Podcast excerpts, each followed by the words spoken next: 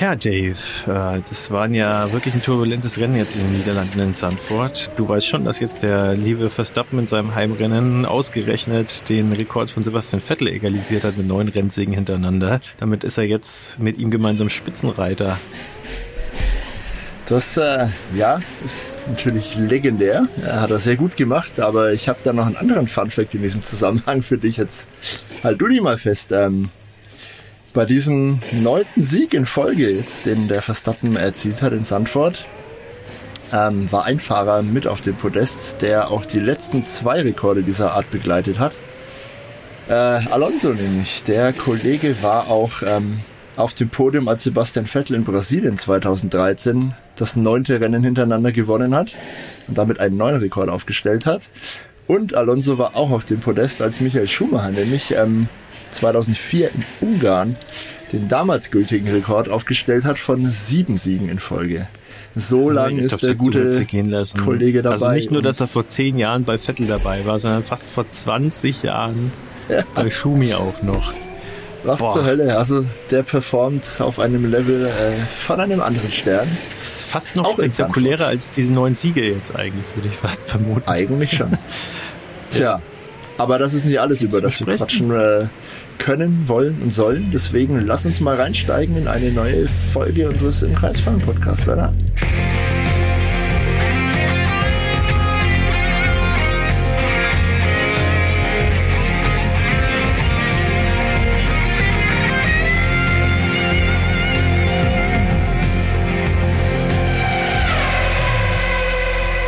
Ja, liebe Hörer, liebe Zuschauer auf YouTube, liebe Hörer in dem Audiopodcast, äh, falls ihr das ein oder andere jeweils noch nicht abonniert haben solltet, dann gerne auf YouTube auf Subscribe klicken oder eben Podcast-Plattform eurer Wahl wählen. Damit aber auch genug Eigenwerbung. Wir steigen ein in unsere GP-Review zum Grand Prix von Sandford in den Niederlanden. Und äh, wie immer begrüßen euch wir. Es sind einmal der liebe Dave. Hi. Hi, Servus. Bin ich. noch nicht, Dave. ja, du bist äh, dieser Sebastian. komische Sebastian. Der Sebastian, ich grüße dich. Äh, und und wir ein, uns, gleich mal eine Message kurz. Ja, wir freuen uns unheimlich. Kurze Message an unsere YouTube-Zuschauer. Ähm, falls ihr euch wundert, dass es hier heute bei mir ein bisschen anders aussieht. Ich habe ja schon in unserer letzten Episode angekündigt, ich bin diese Woche im Urlaub und nehme das jetzt hier aus einem stillen Kämmerlein auf sozusagen, eine kleine Abstellkammer. Nicht ganz so schmuck eingerichtet wie bei mir zu Hause, aber funktioniert auch. Für unsere Hörer des Podcasts ändert sich, glaube ich, gar nichts. Ähm, ihr solltet genauso einen hervorragenden Sound genießen wie sonst auch. Und ja, hoffentlich schaffen wir es diesmal. Wir sagen es immer wieder vielleicht unter zwei Stunden zu bleiben. Ähm, das wäre unser Verstappen-Moment dann für uns persönlich. Das wird sehr schwer, denn äh, ja, das Niederlande-Wochenende bot doch einiges an Themen. Gucken wir mal, wie wir die aufgearbeitet kriegen, oder? Einer der spannendsten Grand Prix, einer der unterhaltsamsten, aber einer der undankbarsten, wenn man den in kürzester Zeit irgendwie runterreißen will. Aber dann würde ich sagen, lass uns direkt einsteigen. Ähm, und ja. Dave, äh, ich weiß gar nicht, über was du als erstes sprechen willst. Äh, ich äh, fast über einen Unfall am Freitag. Stimmt, am Freitag, wir können gar nicht im Qualifying rein, weil es hatte nämlich große Auswirkungen. Also weiß ja schon jeder, ne? Daniel Ricciardo hat es leider erwischt. Er hat sich die Hand gebrochen, der fällt leider für mehrere Wochen aus und es ist noch gar nicht sicher, wenn er wieder zurück ist. Die, äh, das Team sagt in Singapur, äh, könnte es gut aussehen, beziehungsweise die Ärzte. Wir haben eine Umfrage gemacht, Dave, äh, und unsere äh, ja, Instagram-Follower, was sagen die denn? Wann vermuten die, dass er wieder zurückkommt? Schon in Singapur oder doch erst in Japan? Oder später? Ähm, ich glaube, für Singapur war ein knappes Drittel unserer Community. Ähm, die meisten Stimmen, also knapp die Hälfte, hatte ähm, Japan. Also eine Woche, äh, zwei Wochen später nach Singapur, glaube ich. Ähm, mhm. Und der Rest verteilt sich dann auf entweder Katar, also der Grand Prix nach Japan, oder gar noch später. Mal gucken. Also Davor ich glaube auch eher. Nee, die Option stand gar nicht äh, im Raum. Naja, davor wäre ja Monza, das wäre ja albern, das ist ja nächste ja, Woche gut, schon. Das, ja, das, das, das ist Blödsinn. Das, das wäre dann Wunderheilung aller Stroll sogar noch, noch krasser. Ja, genau. Nee, äh, ja. Daniel Ricciardo wurde mittlerweile operiert. Ähm, ist wohl auch alles gut gelaufen. Tatsächlich hat sich der Bruch aber jetzt ein bisschen komplizierter mh, hm, herausgestellt, als man zunächst angenommen hatte. Keine Ahnung, was das jetzt medizinisch bedeutet oder für den Heilungsverlauf. Äh, wie es so seine Art ist, hat äh, Daniel Rick auch schon Grinsefotos aus dem Krankenhaus gepostet. Also der ist optimistisch und bester Dinge und sieht es auch gar nicht so als ähm, ja, großen Rückschlag. Er sagt, es ist alles Teil des Comebacks und wird schon werden. Also der geborene so ein Optimist. Simpsons so mäßig sogar gesagt, so cool, ich habe jetzt eine, eine, Schraube oder irgendwie, was er da gesagt hat, irgendwas mit so Metallding ja, ja. in der in genau. der Hand. Also äh, der war da schon Cyborg. sehr positiv gestimmt. ja, so ist er halt. Ähm, ja, aber ganz spontan wurde dann Liam Lawson ähm, einberufen. Über den hatten wir ja letztens schon im, äh, in unserem ja, Fahrradkarussell-Podcast gesprochen, als einer der heißen Kandidaten aus dem äh, Red Bull-Kader. Und siehe da, ganz unverhofft, kam der gute Liam Lawson, äh, ein junger Neuseeländer sozusagen auch, äh, also gleiche Ecke wie Daniel Ricciardo, lustigerweise, gleiche Ecke der Welt. Äh, ja, kam da unverhofft zu seinem Debüt in Sandford, durfte am Samstag mhm. das dritte freie Training bestreiten und ja, natürlich im, im Fortbestand des Wochenendes dann auch das Quali und das Rennen. Aber über seine Leistung quatschen wir sicher noch gegen Ende genau, unserer Episode hier. Sicherlich ein bisschen da wollen wir gar nicht, sagen. Ja. Genau. Gehen wir gar nicht näher drauf ein. Fahrerbewertungen. Genau. Exakt. Ähm, ja, ich glaube, so viel zum Freitag. Viel mehr müssen wir dazu noch nicht erzählen. Äh, jetzt könnten wir ins Qualifying gehen. Da wird dir als Hamilton-Fan ja. das Herz bluten, oder? Ja, ja, äh, wollen wir da direkt drauf eingehen, ja? Das ist direkt Salz in die Wunde streuen, mein Lieber. Ja, äh, wir, können wir gerne wir machen. haben doch keine wir, Zeit. Mal kurz zusammengefasst. Wir, wir haben, haben äh, doch keine Zeit. wir können mal ganz kurz zusammenfassen, dass es äh, in Q1 und Q2 äh, ja nasse Bedingungen gab, wechselhafte Bedingungen. Ja. Das war schon alles am gesamten Wochenende auch wieder. Wir kommen auch gleich äh, bei der Rennzusammenfassung auch nochmal dazu, für alle, die es jetzt nicht gesehen haben und noch nicht mitbekommen haben sollten. Es äh, war wieder mal wie in dieser Saison ein totales Auf und Ab, was das Wetter anging. Es gab es ja schon häufiger, dieses Mal aber, glaube ich, so krass, wie es noch nie äh, in dieser Saison irgendwie zustande gekommen ist. Kurzum, äh, im Q1 und Q2 auf nasser Piste hat sich Hamilton zunehmend schwer getan. Der hat sich da anscheinend im Setup ziemlich verpokert, ähm, zumindest unter den Bedingungen, hat dann auch schon im Q2 die Segel streichen müssen. Ähm, ja, das hat mich natürlich schon ein bisschen gewurmt. Denn es sah bis zu dem Zeitpunkt wirklich gut aus. Äh, also alles, was davor auf trockener Strecke zusammengefahren äh, wurde von Hamilton, das sah eigentlich vielversprechend aus. Äh, auch die gesamte Mercedes-Crew, auch Toto Wolf, der Teamchef, hatten eigentlich alle ein sehr breites Grinsen das ganze Wochenende auf. Ähm, Kommt später auch nochmal dazu. Ähm, die waren optimistisch, dass es da aus Mercedes-Sicht ein gutes Ergebnis geben könnte. Die Pace war eigentlich auch da, aber eben nicht im Qualifying, äh, also zumindest nicht bei Hamilton. Bei Russell sah es eine ganze Ecke besser aus, der ist da irgendwie besser zurechtgekommen. Ja, der hat sich auf äh, Platz 3 qualifiziert. Das war, ja. glaube ich, sein bestes Qualifying in dieser Saison bisher. Also da sah die Mercedes-Welt zumindest noch halb in Ordnung aus. Ähm, ja, das sollte dann im Rennen am Sonntag leider noch sich zumindest ein bisschen umkehren oder ein bisschen ins Negative verrutschen noch. Äh, da sprechen wir sicher gleich drüber. Ähm, Gab im Fast Qualifying noch mehr gewundert, dass Ocon im Q1 rausgeflogen ist. Ja, da, ja, da gab es auch, ich weiß gar nicht, was da los war. Der war auch stinksauer. Ähm, das war auf jeden Fall eine Überraschung, ja, das stimmt.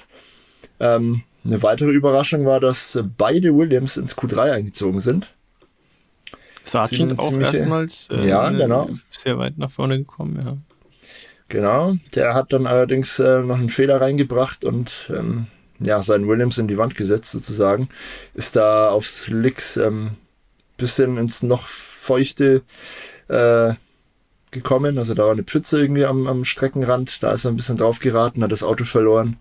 Zack, liebe äh, Mechaniker, eine Nachtschicht für euch. Das war nicht gut. Hat sicher seinen Chancen auf das äh, Behalten des Cockpits auch nicht gut getan. Hm, ja, war nicht so gut. Aber trotzdem, ja. geht eigentlich nach oben seine, seine Tendenz, was die Leistung angeht. Er war auch, wenn du dich erinnerst, in Baku äh, sehr gut unterwegs im Qualifying. Mhm. War zeitenmäßig ähm, mehr oder weniger auf dem Level von Alex Albon und sah alles gut aus. Dann hat er auch das Auto weggeworfen. Also, ich glaube, er operiert dann, äh, ja, wenn er am Limit fährt und das meiste aus der Karre rausholt, sozusagen, was der Williams dahergibt. gibt dann operiert er so nah am Limit, dass er dann auch schnell drüber hinaus ja, fällt sozusagen und Aber dann halt verunfallt. Halt also ja. Also ja, darf natürlich schon. nicht so oft passieren. Nee. Ist, äh, er war dann auch ultra ähm, niedergeschlagen. Ja, im Rennen. Ja, Im Rennen ist Im ihm das Rennen auch nochmal passiert. Da ja, hat er noch einen noch Unfall noch, gebaut ja, und ja. da saß er ja wirklich den ganzen Rest des Grand Prix irgendwie am Streckenrand und war sehr geknickt. Also kann schon sein, dass es da äh, im Vorfeld schon vielleicht die ein oder andere Unterhaltung gab äh, und man ihm da, man ihn da vielleicht ein bisschen angezählt hat schon. So, ey, das darf nicht nochmal passieren und dann zack, passiert es hier am Sonntag direkt wieder. War zumindest zum Teil äh, am Sonntag dann ein technisches Problem. Äh, der Hydraulikdruck hat wohl äh, schlagartig nachgelassen. Er hatte dann keine Servolenkung mehr und ist dann beim Einlenken sozusagen äh, ja, ins Aus untersteuert. Ähm, ja, liegt aber wohl auch daran, dass er einen besonders fiesen Randstein zu oft und zu heftig überfahren hat.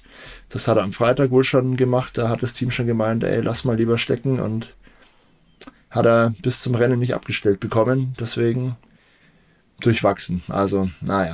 Anders Aber auch das äh, besprechen. Von dem kennt man es ja schon. Der äh, sensationell, muss man trotzdem sagen, auf Platz 4 qualifiziert und äh, damit auch wesentlich besser unterwegs gewesen als zum Beispiel ein gewisser Charles Leclerc. Der hat einen Unfall äh, in Q3 ja, yep. verursacht. Yep. Red Flag Nummer 2 tatsächlich, nach dem Sergeant Desaster, sage ich mal. Ja. Ja, und äh, es ging aber trotzdem weiter. Ähm, ich prügel jetzt mal ein bisschen durch. Ja, also Verstappen natürlich dann äh, Pole wieder. Ähm, und äh, ja, wir haben ja schon über Russell geredet. Äh, super gemacht. Und äh, Norris hat aber auch wieder die tolle McLaren-Form bestätigt und hat sich auf Platz zwei vorgeschlichen. Und äh, was auch cool war, äh, sechs verschiedene Autos auf den ersten sechs Plätzen. Also ähm, wieder mal muss man sagen, wir haben es jetzt länger nicht mehr gesagt, aber bei der ganzen Verstappen-Dominanz muss man sagen, abgesehen davon, dass Red Bull halt so ultra abgeht und das hat auch viel A mit Verstappen zu tun, aber B halt auch mit Adrian Newey und dass der halt, was so Diffusor-Fahrzeuge angeht, halt einfach der King ist. Also der Designer von Red Bull, da, ja, ist einfach ein tolles Gespann. Äh, und natürlich die Red Bull Crew generell leistet sich kaum Fehler, strategisch auch immer ganz vorne dabei. Aber wie gesagt, ähm, die Neuerungen, die ja jetzt seit letzter Saison drinnen sind äh, bei den Formel 1 Wagen, dass die so ein bisschen ja in vielerlei Hinsicht ähm, angeglichen sind ähm, und auch äh, mit, den, mit dem Diffusor und mit ein paar Optimierungen sozusagen an der Aerodynamik spannenderes Racing ähm, getriggert werden sollen. Also das, das, das wirkt schon, ja, das fruchtet schon und äh, sechs Autos, sechs verschiedene auf den ersten sechs Plätzen, das zeigt mal wieder, ähm, eigentlich ist es ja spannend hinter Verstappen, ja, also wie siehst du das denn? Ja, da hast du ja. vollkommen recht, das ist unheimlich spannend. Ähm, ja, sechs verschiedene ähm, Konstrukteure sozusagen auf den ersten sechs Plätzen haben wir schon lange nicht mehr gesehen. Fand ich auch sehr, eine sehr nette Note, ja, sehr bemerkenswert. Was hatten wir denn da? Red Bull, McLaren, Mercedes, dahinter Williams, dann Alonso im Aston Martin und äh, Sainz im Ferrari, oder?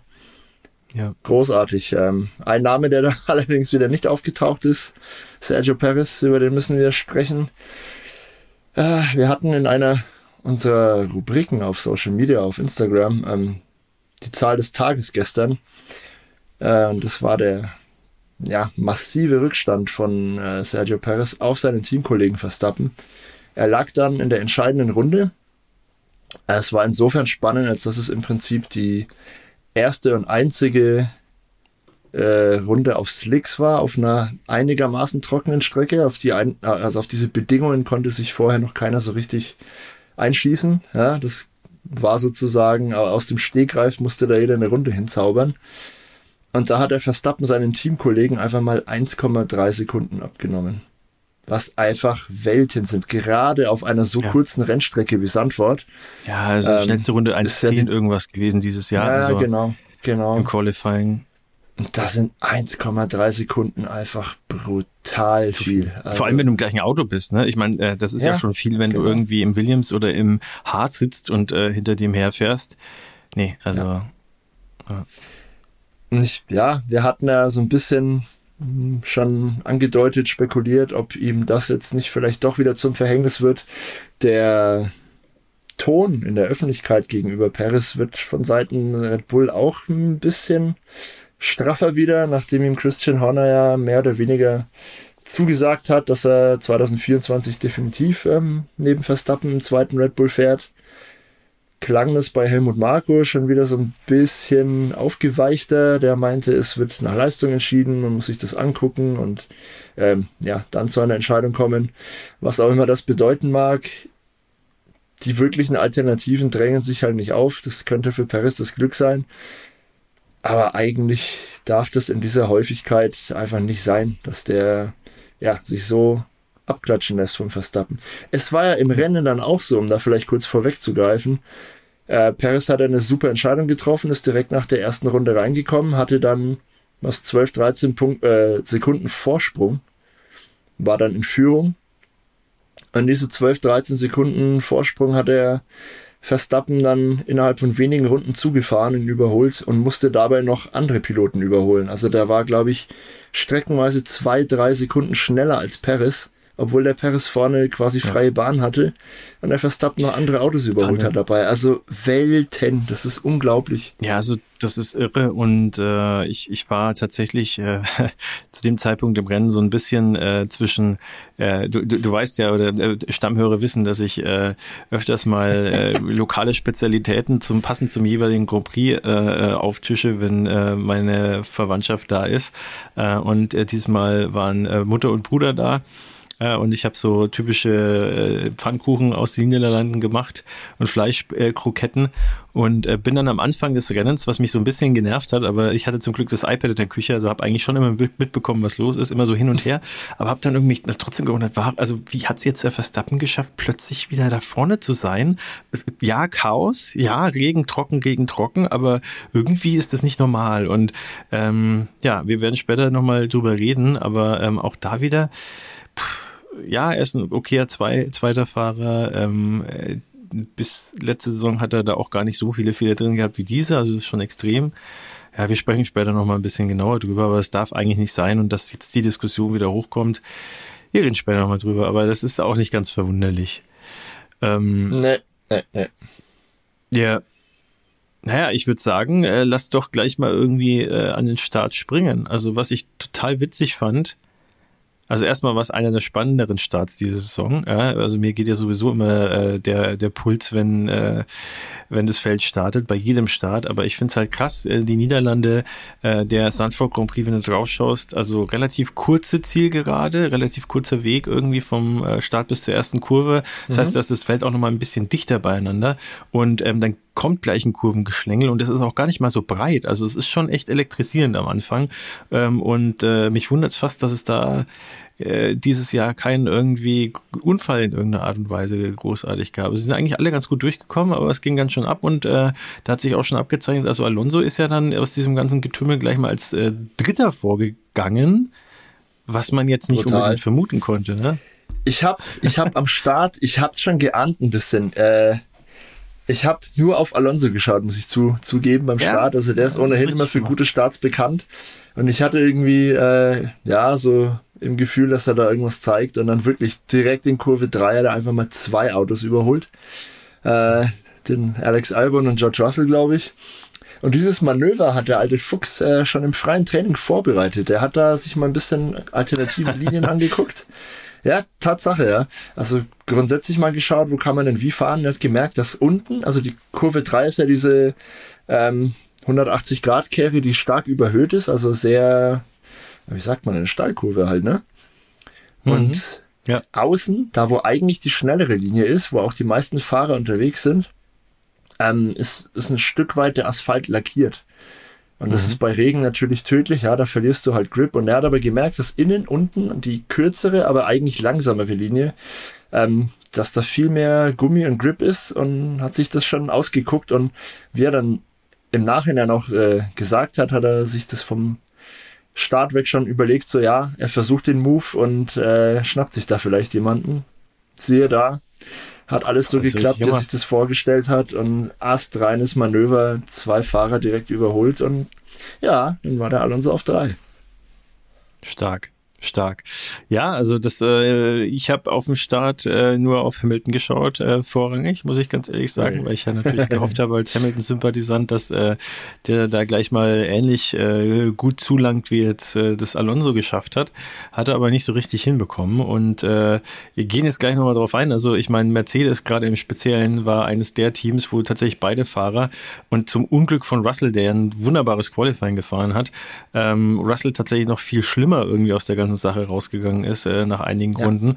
Ähm, ja. Die, die, was passiert ist, ist in der ersten Runde hat es direkt mal gegen Ende der ersten Runde geregnet, was auch völlig irre war. Eigentlich, eigentlich schon direkt ja. am Start, also es ging am Start schon los tatsächlich. Ah, dann richtig gekübelt schon und dann, äh, dann, dann haben einige äh, Teams dann direkt auch reagiert, ja. Also ähm, wer ist denn da als erstes in die Box gegangen? Ähm, ähm, die, die, Fahrer selbst haben reagiert. Also Perez war dabei, äh, Jean Guarnu war dabei, äh, genau. Charles Leclerc, über den müssen wir gleich sprechen, war dabei. Ja.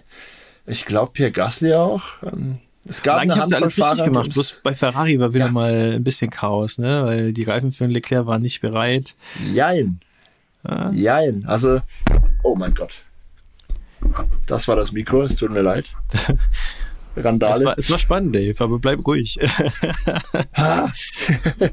ähm, ja, es war so, also ähm, beide Piloten, sowohl Perez als auch Leclerc, ich wette die anderen auch, da ist es mir noch nicht bekannt. Ähm, Leclerc und, und Perez haben relativ spät oder sehr spät sogar in der Runde den Call durchgefunkt, dass sie an die Box kommen. Ja. Ähm, eigentlich viel zu kurz, um entsprechend Reifen vorzubereiten. Die Reifen bei Ferrari waren nicht da wie alle Welt sehen konnte, weil natürlich die Kameras da drauf gehalten haben. Tatsächlich waren die Reifen auch bei Red Bull nicht bereit. Aber mhm. der große Unterschied ist, bei Red Bull greifen dann gleich äh, Automatismen und Prozesse, ähm, die eben solche Notfälle einfach zumindest einigermaßen entschärfen können. Ja? Ähm, ich glaube, der Boxenstopp von Perez war rund zwei, zweieinhalb Sekunden langsamer als gewöhnlich. Also die haben ein bisschen Zeit verloren. Äh, ja, aber der Leclerc hat halt 10 Sekunden verloren. Und vor allem bei den Bedingungen das, hast das, du diese zweieinhalb halt Sekunden oder was der da verloren hat, direkt in eine Runde auch wieder rausgefahren. Weil alle, die ja. draußen ja, sind, die haben richtig büßen müssen. Und äh, gerade genau. bei Mercedes, ich glaube, da hat dann auch äh, Hamilton dann sogar noch in der Runde drauf, wenn mir jetzt hier alles täuscht, äh, kannst mich gerne korrigieren, gemeint, er will, er will rein eigentlich. Und dann haben sie aber gesagt, die bleiben draußen. Ja? Ja, ja, also Toto Wolf war eh stinksauer. Es gab da strategisch einiges an Fehlern und da war er auch sehr selbstkritisch und äh, gar nicht zufrieden. Sie auch mit selber ähm, reingenommen, ne? Also hat er gesagt. Bitte? Der, er hat sich auch mit selber in diese Kritik einbezogen, hat gesagt, also natürlich, da war viel natürlich. Ahnungslosigkeit irgendwie, wir haben da nichts richtig gemacht und äh, auch er nicht, hat da ja, äh, ja. im Prinzip nicht gut entschieden. Ja. Ich wollte nur noch kurz diese äh, Leclerc-Kiste abschließen. Der gute Schal wusste, ne, wusste nämlich, dass ähm, die Reifen nicht bereit sein würden und dass er Zeit verliert. Er meinte aber, ja, das Risiko ist ein, äh, bewusst eingegangen, weil er wusste, dass er noch mehr Zeit verliert, wenn er jetzt draußen bleibt und nicht an die Box kommt. Mhm. Ähm, ja, eine, eine Runde länger mit Slicks im, im Regen hätte ihn wahrscheinlich mehr Zeit gekostet oder mit Sicherheit mehr Zeit gekostet als ein in Anführungsstrichen verpatzter Boxenstopp. Also das war kalkuliertes Risiko, das war schon okay. Trotzdem hat er auch gesagt, naja, vielleicht können sie für die Zukunft schauen, ob sie nicht für solche Notfälle irgendwie besser vorbereitet sind. So wie es dann die Red Bull-Truppe ja auch tatsächlich war. Also Perez hat da schon auf den Leclerc 6, 7, 8 Sekunden gut gemacht. Allein dadurch, dass dein Team einfach äh, ein besseres Notfallsystem am Start hatte für solche Fälle. Ist bitter, aber ist so, ja. Was ich ganz äh, spannend fand, ehrlich gesagt, äh, war dann auch noch die Tatsache, dass Albon also eigentlich beide Williams, aber bei Albon äh, ist es dann nicht im Desaster geendet, einfach mal auf Slicks draußen geblieben sind und der äh, gute Alex Albon ist dann auch wirklich eine, eine, halbe Ewigkeit gefühlt irgendwie dann auch wieder mal auf ja. dem gleichen Reifensatz unterwegs gewesen. Das hat er jetzt nicht das erste Mal gemacht. Äh, bemerkenswert war halt hier extrem, äh, dass es halt unter diesen völlig wechselhaften Bedingungen zustande gekommen sind. Also das musste ich auch erstmal trauen. Ne? Also bei solchen Bedingungen auf Slicks bleiben, hm, Respekt trauen und die Karre dann vor allem auf der ja. Strecke halten. Also es das hat ja wirklich in Strömen geregnet, äh, phasenweise. Die Strecke war richtig, richtig nass. Er war auch langsam. Also eigentlich, es, es war nicht die beste Strategie definitiv, aber sobald du dann einen gewissen Punkt überschritten hast und Der Punkt war in dem Fall, naja, wenn du nicht nach der ersten Runde reinkommst, dann allerspätestens nach der zweiten, wie es dann die meisten Fahrer auch gemacht haben. Und wenn du über diesen Punkt hinaus bist, dann macht es eigentlich keinen Sinn mehr. Da hast du schon so viel Zeit verloren, dann musst du auch draußen bleiben und entweder auf ein Safety Car hoffen, auf eine Rennunterbrechung oder darauf, dass der Regen schnell nachlässt. Das war auch bei George Russell übrigens der Fall. Der hat auch darauf gehofft und ja, wurde in allen drei Fällen einfach enttäuscht, weil weder ein Safety Car kam, noch eine Rennunterbrechung und statt, ich glaube, zwei Minuten, die der Regenschauer dauern sollte, äh, laut Prognosen von, von Mercedes, hat es dann halt zehn Minuten gedauert. Und das geht nicht. Da hat George Russell auch gemeint, naja, wir müssen halt untersuchen, wo diese Diskrepanz herkommt zwischen der Dauer, die uns da irgendein System ausspuckt und der Realität. Ja, das geht nicht. Ja. Also, ähm, ich möchte mal noch sagen, also äh, hier ab, ab Runde, also beziehungsweise zu Runde 3 waren dann noch Russell, Albin, Piastri, Stroll, Bottas, Hülkenberg und Sargent auf Slicks. Und ja. äh, haben dann auch büßen müssen. Zu dem Zeitpunkt Paris mit zwölf Sekunden äh, vor Joe übrigens, der zwischenzeitlich halt wirklich äh, ganz vorne mitgespielt hat. Ja, also, der war auf Rang 2 auf einmal. Profiteur. Ja, das fand ich auch ganz cool. Geil Konnte aber dann auch nicht lang halten. Und äh, ja, dann hat halt die große Verstappen-Aufholjagd äh, angefangen, sage ich mal. Nicht nur, also das war ohnehin bemerkenswert in diesem Rennen. Ich weiß nicht, ob du das schon mitbekommen hast oder auch ihr, liebe Hörer und Zuschauer. Der große Preis der Niederlande ähm, war ein Rekordrennen. Und zwar sowohl was die Zahl der Überholmanöver angeht, als auch was die Zahl der Boxenstops äh, angeht. Die Zahl der Überholmanöver war überhaupt äh, ein Rekord in der gesamten Formel 1. Das waren nämlich Ach, 188 Überholmanöver wurden gezählt. Bisher war, glaube ich, irgendein ähm, China Grand Prix die, die, die Nummer 1 Bild. Ja, ja. Ein total ja. langweiliger China Grand Prix. Das war ganz, ja. eine ganz merkwürdige Sache. Ähm, und 89 Boxenstops hatten wir. Das war natürlich sehr dem Wetter geschuldet, aber auch, und ähm, da komme ich jetzt drauf zurück, weil du meintest, Verstappen Aufholjagd. Es lagen ja ganz viele relativ schnelle Piloten dann sehr weit hinten im Feld. Ja, und ja. die haben sich dann durchgepflügt und das sorgte natürlich für reichlich Überholmanöver. Also beide, Allen beide ist, Ferrari, Entschuldigung, beide ähm, Mercedes, beide McLaren, Leclerc, genau. ja, ja gut, Leclerc war komplett out of order. Der hatte ja wirklich ja. ein kaputtes Auto und wurde eher nach hinten durchgereicht. Der mhm. hat eher in die andere Richtung dafür gesorgt, dass die Überholstatistik hochgeht. Aber einen wollte ich gerade lobend erwähnen, der mir im Gedächtnis geblieben ist, äh, und zwar Oscar Piastri. Der hat ein ums andere geile Manöver gezeigt. Der war wirklich super souverän unterwegs, hat äh, ja langsamere Autos vernascht, als äh, gäbe es keinen Morgen und wirklich mutige und geile Manöver gezeigt. Also das fand ich sehr beeindruckend, vor allem für einen Rookie. Ja. Coole Sache. Ja, Piastri werde ich, mal werde ich also nachher würdigen bei der Fahrbewertung. ja, das, äh, das denke ich mir fast, ja. Nee, Piastri ja, ja. zeigt mal wieder zurecht, dass er ähm, ja eine der größten Entdeckungen wahrscheinlich ist der letzten Jahre. Definitiv ja. sogar. Ähm, jo, Irgendwann ist dann übrigens auch Alex Albon dann, also in Runde 45 hat er dann gemeint, ja, okay, dann gehe ich vielleicht doch mal in die Box, ja. äh, kann dann meine Softreifen dann mal vielleicht umtauschen gegen was anderes. Ähm, und also war ja schon weit nach der Mitte des Rennens. Also es waren ja, glaube ich, 72 Runden, äh, Runde 45, nach dem übertriebenen Wetterchaos dann sich zu entscheiden, äh, dann doch mal in die Box zu kommen. Also ja, wie gesagt. Ja, überhaupt mal Softreifen so lange am Leben zu halten. Ja gut, da hat er wahrscheinlich davon profitiert, dass halt einfach die Strecke relativ kalt war durch den Regen. Das, äh, aber ich meine, den musst du halt überhaupt auch erstmal, also da, da, da, also ich persönlich sag, äh, ja, Softreifen, aber das wundert mich gar nicht so, sondern dass das Auto, wie du es vorhin schon gesagt hast, am Leben gehalten hat. Also wundert mich da sogar noch fast mehr. Aber äh, in jeglicher Hinsicht auf jeden Fall auch mal wieder ein ganz außergewöhnliches Rennen und eine außergewöhnliche Performance für Albon. Ich glaube, da werde ich auch meinerseits dann sehr großzügig später sein, wenn es an die Fahrerbewertung geht. Absolut, absolut. Ja. Ähm, was generell die Williams-Leistung angeht, da können wir ja, wenn wir schon dabei sind, ein paar Worte verlieren. Ähm, die haben nämlich was sehr Cleveres gemacht, denn das ist wieder ein echter James Walls, der oh. seinerzeit lange strategisches Mastermind bei Mercedes war und jetzt eben Teamchef bei Williams ist. Ähm, die haben nämlich vom Freitag an bereits einzig und allein darauf hingearbeitet, dass sie im Qualifying eine gute Performance hinlegen.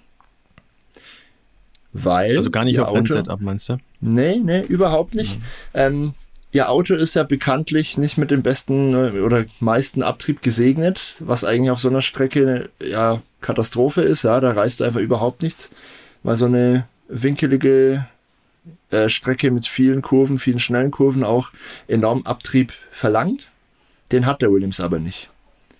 Was haben sie gemacht? Sie haben von der ersten Sekunde angeguckt, dass sie ihre Reifen schnell ins Fenster bekommen, ins optimale Arbeitsfenster sozusagen äh, was ihnen im Qualifying natürlich geholfen hat. Wenn du die Reifen gut und schnell anzünden kannst äh, und sie schnell im optimalen Fenster sind, dann ist die Performance sofort da. Wenn du dann, wie wir es ja äh, gerade schon erläutert haben, gerade im Q3 letztendlich nur eine schnelle Runde hast auf einer dann endlich semi-trockenen Strecke, ist es halt von ganz, ganz großem Vorteil, wenn die Reifen sofort ihre Bestleistung sozusagen abrufen können und wenn die Piloten das dann auch entsprechend umsetzen, was sie dann getan haben. Und der mhm. Clou daran war, gerade bei Alex Albon weiß man, der verteidigt enorm gut.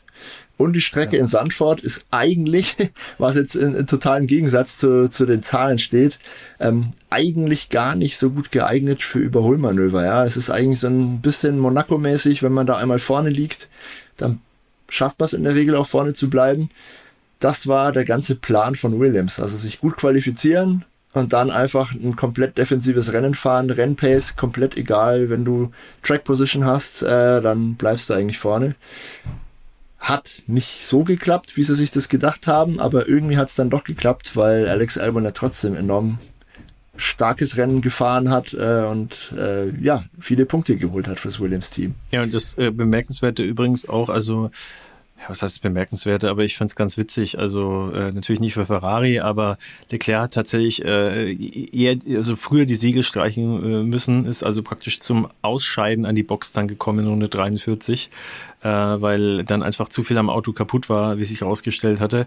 Und erst zwei Runden später, wie gesagt, in Runde 45 kommt dann der Elbern raus äh, an die, äh, rein, rein an die Box, um sich dann neue Reifen zu holen. Also ja, es ist halt dieses Freude und Leid äh, von, von, zwei Teams, die äh, kein unterschiedlicheres Rennen wahrscheinlich hätten erleben können in dem Fall. Ja. ja.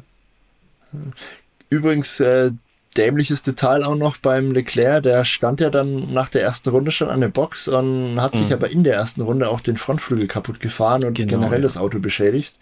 Er stand da ewig, hat auf seine Reifen gewartet, aber niemand ist auf die Idee gekommen, vielleicht mal den Frontflügel anzuschauen oder zu wechseln. Der ist dann ewig viele Runden mit dem kaputten Frontflügel rumgefahren, bis sie ihm dann beim zweiten Stop da doch mal einen neuen mitgegeben haben. Verstehe ich nicht, weiß ich nicht, wie es dazu kam. Vielleicht dachten sie, die Beschädigung ist nicht so stark, hat sich dann doch als stärker herausgestellt, aber Fehleinschätzung auf jeden Fall in dem Fall. Äh, sehr suboptimal. Also Ferrari, Leute, Leute, ihr müsst da wirklich mal hinmachen. Ja, also äh, ähnliche Dinge ungewohnt, aber äh, dann auch bei Red Bull, also Runde 61, wir springen, äh, da hat dann der Regen nochmal richtig stark eingesetzt. Äh, da war es dann auch eine längere Zeit dann wirklich auch trocken, man hatte immer mehr Wolken gesehen, dann kam der Regen. Paris dann in die Box, Reifen waren noch nicht bereit, äh, ja. Und äh, der Ocon hat dann äh, sich gedacht, so Leute, ähm, das Rennen kann ich ja, äh, ja, was heißt wegschmeißen, aber es sieht halt einfach nicht so gut aus. Jetzt nehme ich mir die Fullwets. Äh, damit war er der Einzige auf weiter Flur, aber ja, kann man mal machen in dem in der Situation, würde ich sagen. War eigentlich die richtige Entscheidung, weil sich der. Regen sehr schnell, äh, sehr dramatisch entwickelt hat. Also war zu dem Zeitpunkt eine äh, unverständliche Entscheidung, aber mhm. ein, zwei Minuten später war es schon goldrichtig.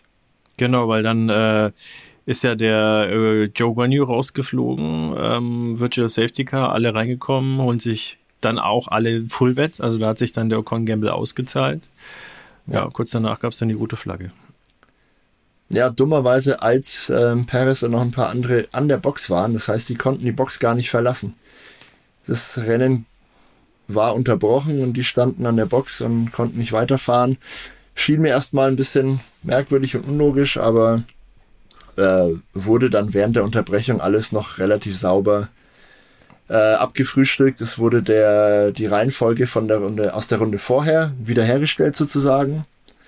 Als das Rennen dann freigegeben wurde, durften die, die schon überrundet waren, ähm, erstmal eine Installationsrunde sozusagen drehen, mussten dann wieder an die Box kommen. Das Feld wurde in der naja, vermeintlich korrekten Reihenfolge aus der Runde vor der Unterbrechung äh, ja, wieder aufgereiht und alles hatte seine Ordnung. Das war eigentlich ein guter Move. Also war auch nachvollziehbar am Fernseher. Ich weiß nicht, wie es dir damit ging. Wurde das auf äh, Sky Deutschland ordentlich kommuniziert? Also zu dem Zeitpunkt tatsächlich hatte ich so ein bisschen die Übersicht verloren, weil wie gesagt, ich äh, war das komplette Rennen irgendwie mehr oder weniger zwischen Küche, iPad und äh, Wohnzimmer äh, äh auf dem großen Fernseher das Ganze anschauen. Und äh, du musst mal vor dem Rennen kochen. Das war Ja, ja, das habe ich mir dann, das habe ich mir dann fest vorgenommen fürs nächste Mal. Ähm, mhm. Also ich habe schon einiges mitbekommen, aber ähm, äh, so Details halt, ne, so Feinheiten, die äh, wie, wie jetzt das, das hatte ich zum Zeitpunkt des Rennens irgendwie komplett aus den Augen verloren. Ähm, aber ich muss sagen, also ich ganz grundsätzlich mal äh, bei dem Race in Sandford ähm, ist vieles zusammengekommen. Also es war, äh, wir haben es ja vorhin schon besprochen, also viele Überholmanöver heißen nicht immer gutes Rennen oder spannendes Rennen. In diesem Fall war es so, du hattest etliche Überholmanöver, du hattest, äh, wenn du dir ein Rennen malen müsstest, also dieser Brad Pitt, Brad Pitt Film, der da rauskommt, ja, der kann ja auch nicht Brad besser Pimp. geskriptet sein. Ne? Pimp Film, ja, nee, äh, der gut. kann ja auch äh, eigentlich fast nicht besser irgendwie geskriptet sein äh, als als sowas da. Also ähm, schon echt irre, dass man sowas überhaupt dann mal im Fernsehen zu sehen bekommt. Äh, das ist schon cool, da hat man großes Glück, wenn man sowas sehen darf, finde ich.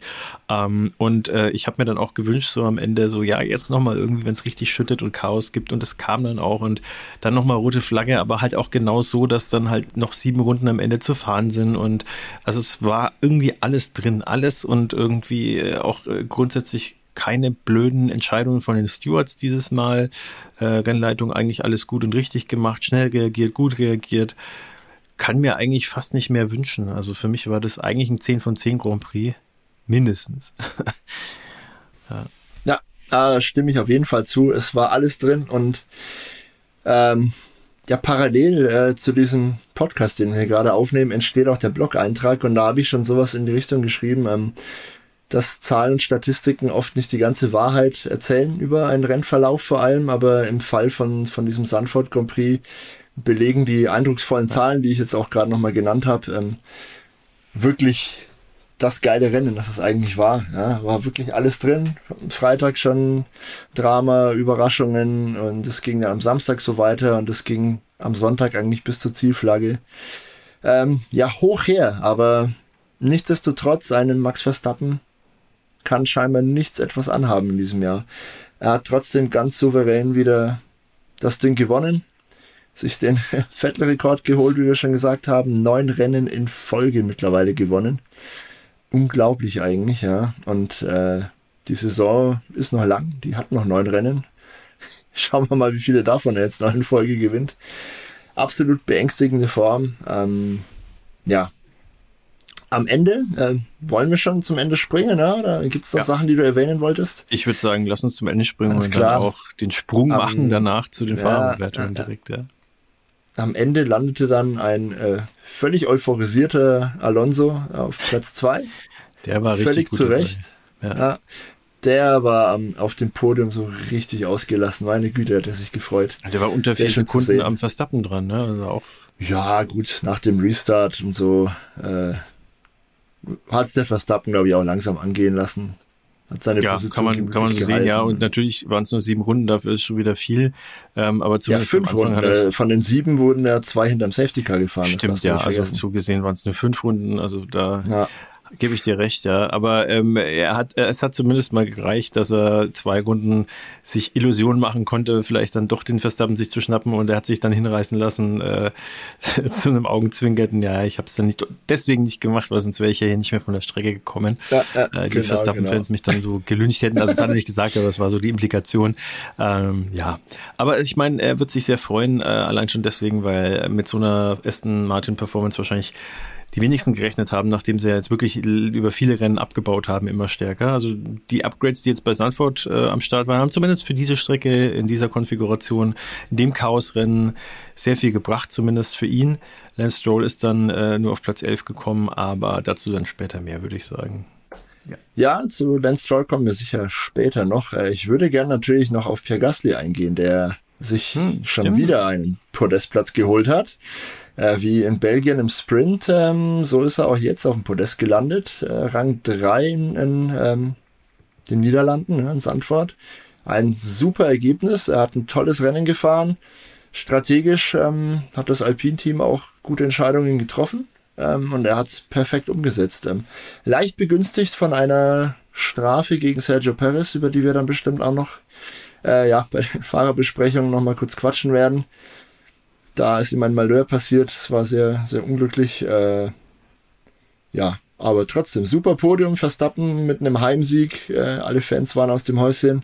Ein euphorisierter Alonso und Per Gasly, der endlich, endlich ähm, sein erstes richtiges Podium im Alpin geholt hat. Also schöner und Abschluss äh, des guten Grand Prix. Wahrscheinlich in irgendeinem Krankenhauskorridor auf der Welt hat es ganz laut und ganz oft geechot, Pierre Gasly. Wenn der gute Ricardo wahrscheinlich das mitverfolgt hat, äh, äh, der wird sich gefreut haben. Ja, gut möglich. Ich würde tatsächlich gerne noch ein bisschen was nachschießen. Ähm, ja. Was so, was ich ein bisschen unterschlagen habe in unserer Vorschau zum, äh, zum Niederlande Grand Prix in Sandford. Ähm, was ich ganz, ganz toll fand im Verlauf des Wochenendes, ähm, war natürlich die Stimmung an der Strecke. Ja. Der Sandford Grand Prix ist so ein bisschen der Gegenentwurf zu diesem ganzen modernen, schillernden äh, Nacht Grand Prix mit Flutlicht und so. Das ist eigentlich ein ganz kleines, kuscheliges, beschauliches Rennen. Äh, so beschaulich wie ein Formel 1 Grand Prix halt sein kann, aber im, im Vergleich äh, zu ja. diesen ganzen Miami, Las Vegas oder Abu Dhabi oder so, diese ganzen Prunkbauten, die da teilweise hingestellt werden. Sandford ist eine ganz, ganz ähm, alte Traditionsstrecke, direkt am Meer gelegen. Und irgendwie die Fankultur ist auch so bescheiden, ja, aber herzlich und ich fand's geil, dass ja, sogar alle. die Streckenposten haben äh, genau. äh, haben irgendwie Polonaise gemacht und äh, als rote genau. Flagge war, äh, es gab Musik, DJ, also die waren da einfach nur noch gut drauf, also es war schon echt irre. Ähm, wir mussten da auch alle irgendwie schmunzeln und fanden das total cool, haben uns da anstecken lassen, fanden das einfach spitze und ähm, ist kein Wunder, dass das Ding ist jedes Jahr gefühlt äh, recht früh ausverkauft, du kriegst keine Karten mehr für den Frankfurt Grand Prix. Klar. Äh, da hat man gesehen, warum. Also ähm, Leute, wenn ihr Bock habt, wenn ihr äh, irgendwie in der Nähe wohnt oder wenn ihr irgendwie dazwischen seid, irgendwie zu entscheiden, wo ihr hin sollt, äh, wenn ihr Karten bekommt, äh, also überlegt es euch mal. Also das äh, lohnt sich bestimmt. Ja. Also wenn, dann ja. ist das einer der Kandidaten. Und zudem habe ich äh, spaßige Bilder vom Parkplatz gesehen in Sandford. Kannst du dir ausmalen, wie der aussah, oder hast du es auch zufällig gesehen?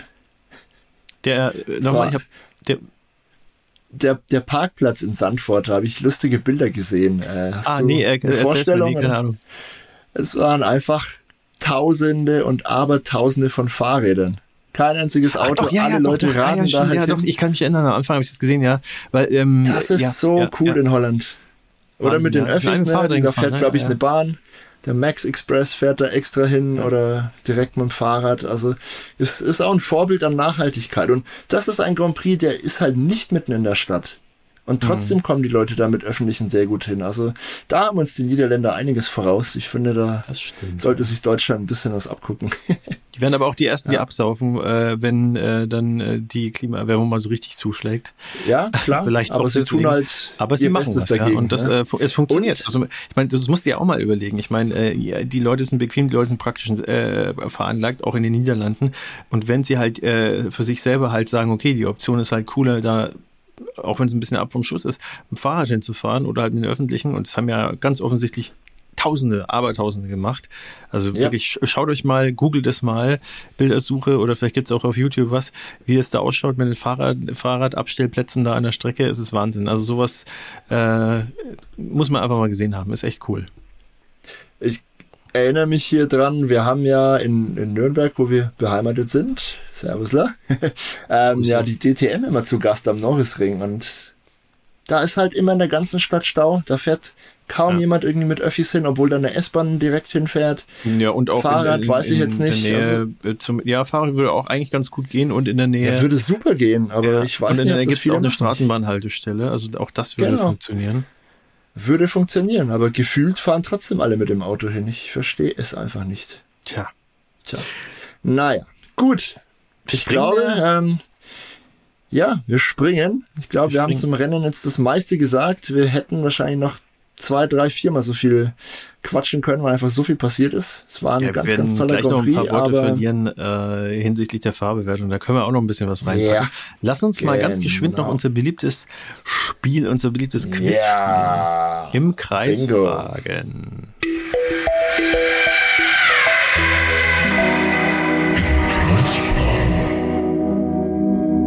Dave, wie viel steht's? Wie viel steht's? Ich weiß es nicht mehr. Ich wollte gerade gucken, ehrlich gesagt.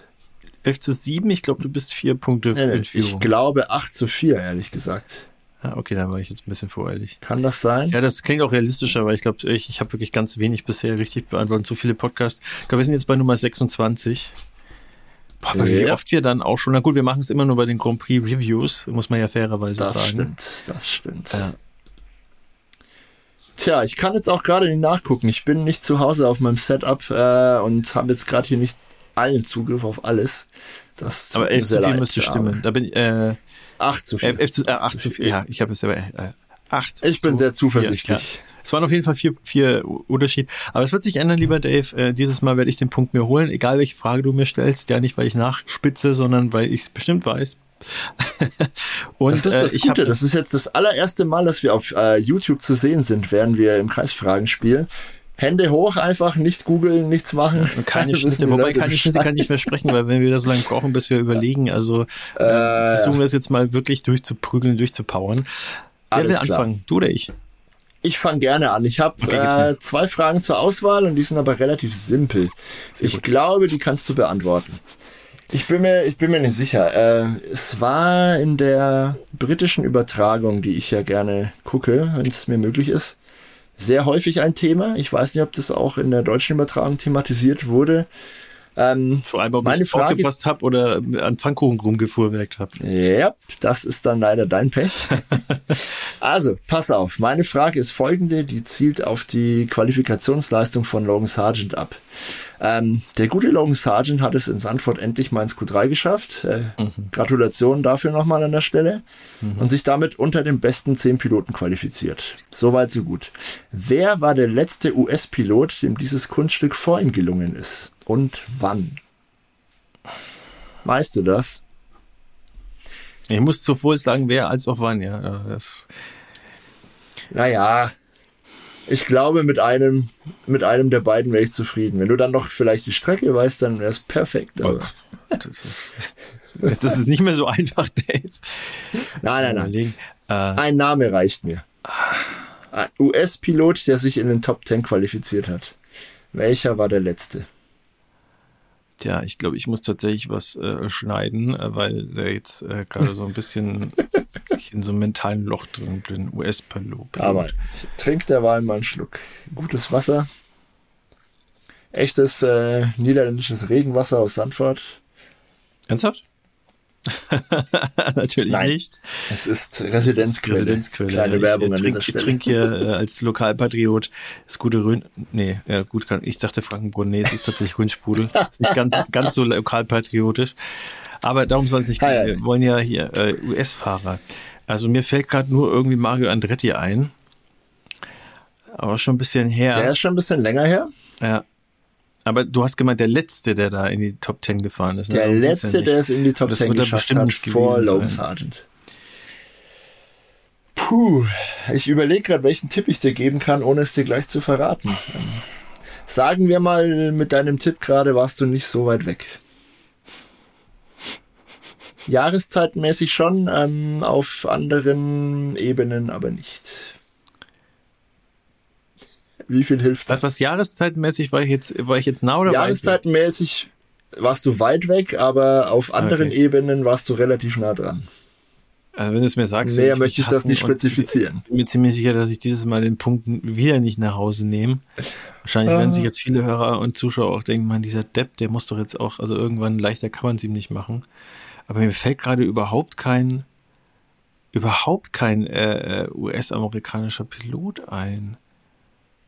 Ich mein, also wir hatten der, also Scott Speed, äh, Bourdais war, glaube ich, Kanadier, der zählt nicht ganz. Ähm, es war hundertprozentig auch in der Phase wahrscheinlich, wo ich, wo ich wenig Formel 1 geschaut habe, irgendwie so zwischen, zwischen 2009 und, und, und, und, und äh, also 16 sein, 17.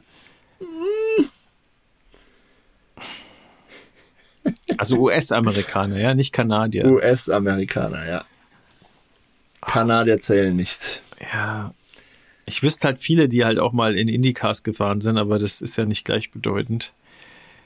Ja. Also der, um den es geht, ist auch Indycar gefahren. So viel kann ich dir verraten. Ja, es gibt ja nur diese großen. Andretti habe ich mir halt gedacht, weil, weil der halt auch beides gefahren ist. Und da gibt es ja die ganze Andretti-Familie, aber mir fällt halt, wahrscheinlich ja, war es ein anderer Andretti, aber. Du näherst dich. Wahrscheinlich war es ein anderer Andretti, ja. Das willst du mir damit sagen. Aber wer, wer war das denn? Mario Andretti. Wen gibt es denn noch?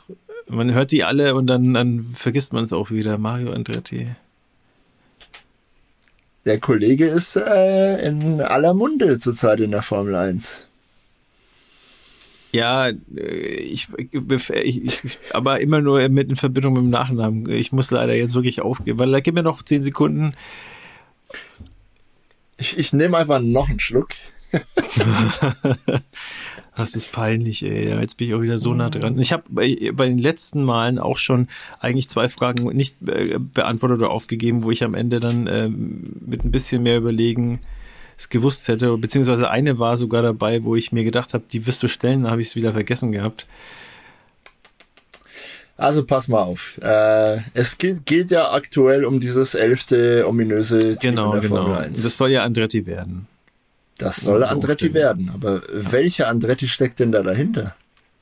Und ist der vielleicht gucken. auch mal Formel 1 gefahren? Und naja, wenn du so fragst, wird es schon so gewesen sein, aber ähm, ich, ich, ich krieg's nicht hin. Mario und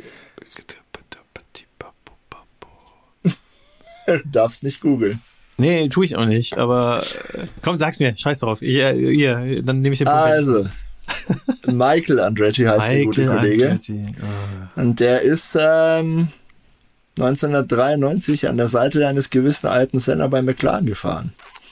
Und hat es just äh, bei seinem letzten Rennen in Monza geschafft, sich unter den Top Ten zu qualifizieren. Danach wurde er rausgeschmissen, weil seine Leistungen sonst einfach ziemlich unterirdisch waren, leider. Aber dem ist das Kunststück zuletzt gelungen, als letzter US-Amerikaner vor Logan Sargent. Tja. Sorry. Da hast du mich mal wieder, ne? Also, aber diesmal, mhm. also äh, werde ich auch mit dir keine Gnade kennen, wobei du hast es ja jetzt echt versucht, mir noch irgendwie auf die richtige Spur zu bringen. So bin ähm, ich. Meine Frage ist wieder mal ein bisschen verknüpft mit dem aktuellen Grand Prix, der ja, wie wir alle wissen, in den Niederlanden stattgefunden hat.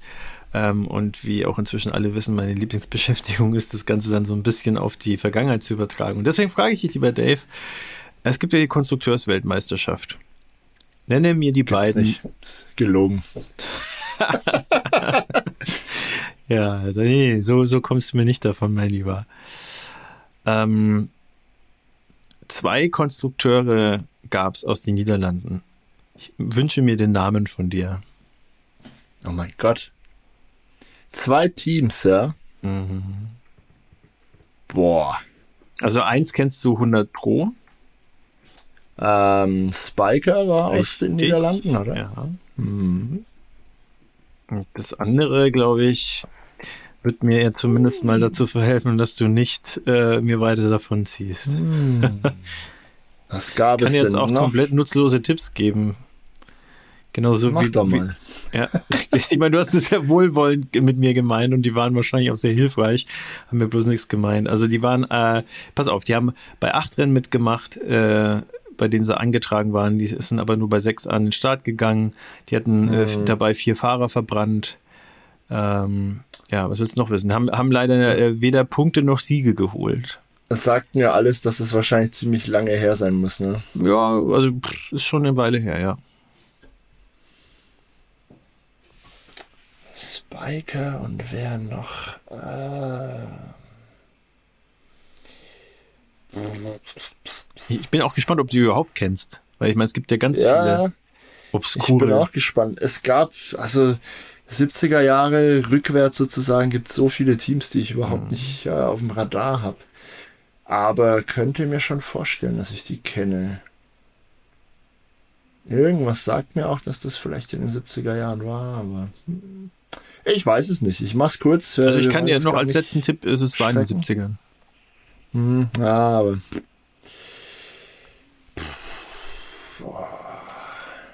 Gibst du auf? Ja, ich, ich weiß es nicht. Also neben, neben Spiker fällt mir kein anderes holländisches Team ein, sorry. Hätte jetzt was gebracht, äh, wenn ich gesagt hätte, die fangen mit B an?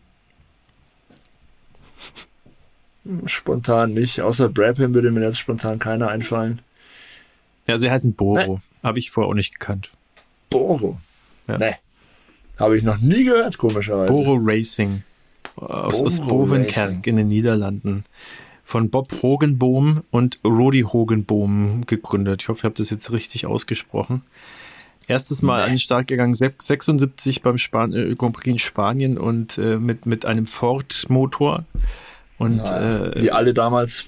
ja, und das letzte Mal äh, 1977 äh, beim Italien Grand Prix. Und der komplette Name heißt HB Bewaking Alarm Systems, keine Ahnung. Also Meine Güte. komplett, ja. Und äh, wow. Boro deswegen wegen Bob Hogenborm und Rodi Hogenborm, also die ersten zwei Buchstaben von wow. den beiden Brüdern jeweils. Sehr gefahren übrigens äh, Larry Perkins aus, äh, kommt der Kamerad her aus Australien, also Landsmann von Danny Ricciardo. Und äh, Brian Henton, äh, Brite. Ja, was Crazy. auch immer. Hätte wahrscheinlich auch nichts. Nee, also da muss ich passen. Äh, keiner von uns punktet. Es bleibt dabei. Ich glaube 8 zu 4. Wir checken das nochmal. Ja. Aber tja, das war's ja. dann wieder mit einer Runde.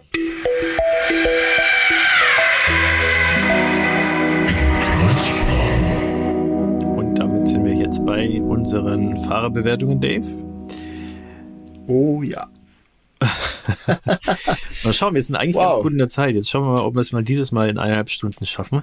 Deswegen, äh, Komm, without further ado, let's go. Alpha Tauri. Lass uns gleich über Liam Lawson sprechen. Der hat ein sehr, sehr starkes Debüt hingelegt in meinen Augen.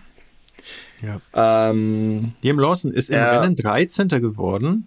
Ja, auch mal auf der vor Yuki Tsunoda. Ja. Wahnsinn eigentlich, ne? Und in der Qualifikation hat das äh, ja. leider nur auf Platz ja, 20 geschafft, aber mein Gott, ne? Also er hatte ein, ein äh, freies Training sozusagen und dann, äh, was willst du erwarten, ne? Also kann man ihm schon mal ja. auch. Ja. ja. Fun Fact an dieser Stelle, die erste Runde auf Trockenreifen, die der Kollege mit diesem Auto auf dieser Strecke zurückgelegt hat, war die Startrunde des Grand Prix. Was zur Hölle? Was, also was war die Startrunde? Die Startrunde, ja. Die Startrunde, ja. Achso, ja, Start stimmt, weil ja Qualifying und P3 waren, äh, Q3, ja. äh, P3, FP3, ja, äh, waren ja genau. äh, nass, ja. Mhm, ja. Ja, also er hat sich super, super achtbar aus der Affäre gezogen, finde ich. Er wurde da ins sehr kalte Wasser geschmissen und mhm. hat, ohne dass er Erfahrungen mit dem aktuellen Alpha Tauri hat, eine sehr, sehr gute Leistung gezeigt. Er hat keine dummen Fehler gemacht, weder im, im freien Training, noch im Quali, noch im Rennen. Er hatte im freien Training einen kleinen Dreher drin, aber das war, glaube ich, nicht weiter schlimm. Nirgendwo angeschlagen. Ähm, ja, und im Rennen, bei diesen absolut unmöglichen Bedingungen, hat er sich nicht zu Schulden kommen lassen. Ja, er ist blitzsauber gefahren, hat sich aus allem Schlamassel rausgehalten und ist, wie du gesagt hast, auf Rang 13 ins Ziel gekommen. Absolut aller Ehren wert. Ich würde ihm für dieses starke Debüt äh, direkt mal 8 Punkte geben von 10. Was sagst du? Ich gebe sogar 9 von 10. Ähm, weil ganz ehrlich, also äh, es ist ein Alpha Tauri, ist nicht das beste Auto, weit davon entfernt. Also man kann auch wirklich argumentieren, es ist das schlechteste.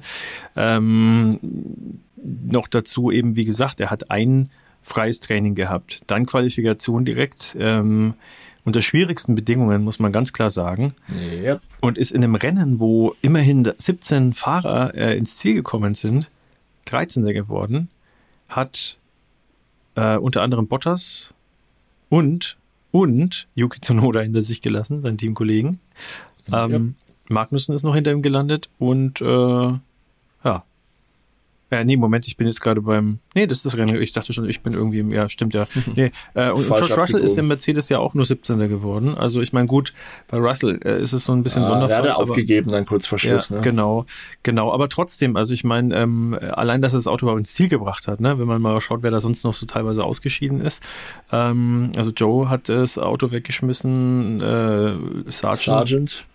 Und bei, gut, bei Leclerc, der musste aufgeben, aber trotzdem, ne, also ich meine, ähm, da würde ich schon sagen, also das waren schwierigste Bedingungen für einen Rookie. Also schwieriger geht's fast Absolut. gar nicht. Ich gebe ihm 9 von 10. Sehr gut. Hat er sich auch verdient. Yuki, da haben wir ja auch gerade schon angerissen. Yuki Tsunoda ähm, ist äh, tatsächlich im, äh, im Qualifying, der hat so ein bisschen einen anderen Weg. Die haben fast Plätze getauscht, muss man ehrlicherweise sagen. Der ist nämlich mhm. äh, nicht 20. und damit letzter geworden im Qualifying, sondern erst 14. geworden und dann ist er nur 15. geworden im Rennen. Was sagst du denn? Mit einer 5-Sekunden-Strafe am Ende noch belegt. Mhm. Äh, deswegen ist er, glaube ich, auch hinter Lawson gelandet. Ähm, ja, wäre vor ihm gelandet tatsächlich, ja. Das stimmt. Aber wäre tatsächlich ja. ähm, äh, nur zwei Sekunden vor ihm gelandet. Ähm, wenn man ja, sieht, ja. Naja, gut. Die Abstände, ich glaube, die Abstände können wir bei diesem Rennen außen vor lassen. Letztendlich ja, gab es ja nur fünf, fünf Runden am Schluss nach, dem, nach der Unterbrechung. Dass da keine Riesenabstände zustande kommen, ist äh, keine große Überraschung. Ähm, ja, trotzdem, der Yuki Tsunoda hatte den einen oder anderen Ausritt im Laufe des Wochenendes, auch im Rennen. Er ist ja, ja. ich glaube, zwei, drei Sekunden vor, vor Joe Guanyu dann an der gleichen Stelle auch abgeflogen, aber eben nicht eingeschlagen. Und äh, Joe war das Auto hinter ihm und den hat es dann richtig erwischt. Ähm, ja, trotzdem war eine halbwegs ordentliche Leistung vom Yuki, glaube ich. Ist jetzt der dritte Teamkollege, den er dieses Jahr hat. Der war schon ein bisschen gescherzt. Ähm, Alpha Tauri hat in dieser in der Saison schon mehr Fahrer eingesetzt, als die Punkte auf dem Konto haben. Das ist tatsächlich so und das ist irgendwie auch lustig. Ja, ja ist ja. lustig, aber auch irgendwie traurig. Ja, beides. äh, Ein Fun Fact ja. zumindest. Trotzdem, hm. ja, auch dafür sind wir ja da. Wir machen ja gerne Spaß hier bei im Kreis fahren. Ähm, ja, kurzum, ich gebe dem Yuki für dieses äh, Rennwochenende eine 5 von 10. Mhm. Es war jetzt ähm, keine riesige Superleistung von ihm. Er hat nichts Unmenschliches vollbracht, hat aber angesichts der Bedingungen auch nicht allzu viel Quatsch äh, gebaut und allzu viel Mist. War eine durchschnittliche Wertung, äh, durchschnittliche Leistung, die ich auch durchschnittlich bewerte. So. Ja. 5 von 10 für Zunoda. Was sagst du? Die, die gebe ich ihm auch. Ähm, äh, muss aber auch da hinzufügen, dass es für ihn jetzt auch, äh, also die Tatsache, dass er jetzt schon irgendwie drei Teamkollegen hat, oder bisher hatte in der Saison, ähm, spielt ihm ja nicht unbedingt die Karten, ja. Ähm, weil im Endeffekt äh, wäre es vielleicht für ihn sogar besser, wenn äh, Ricardo sich nicht verletzt hätte, er mit ihm äh, kämpft und sich dann durchsetzt äh, am Ende der Saison. Äh, und so, also ist es für ihn eigentlich schwieriger sogar geworden, weil jetzt ist, hat er das Problem, wenn der Liam Lawson irgendwie ansatzweise mit ihm mithalten kann ähm, und sich da gut schlägt, dann sieht er ganz, ganz schlecht aus. Weil ja. jeder von ihm erwartet, dass er den Grund und Boden fährt eigentlich. Ja, und äh, es ist jetzt wieder schwer dann zu bestimmen, irgendwie, selbst wenn er das macht, wie weit ist er denn vor ihm? Also, wenn du den Daniel Ricciardo irgendwie ähm, klarschlägst, dann äh, ist es eine andere Aussage, als wenn du den Liam Lawson irgendwie klarschlägst oder den Nick de Vries.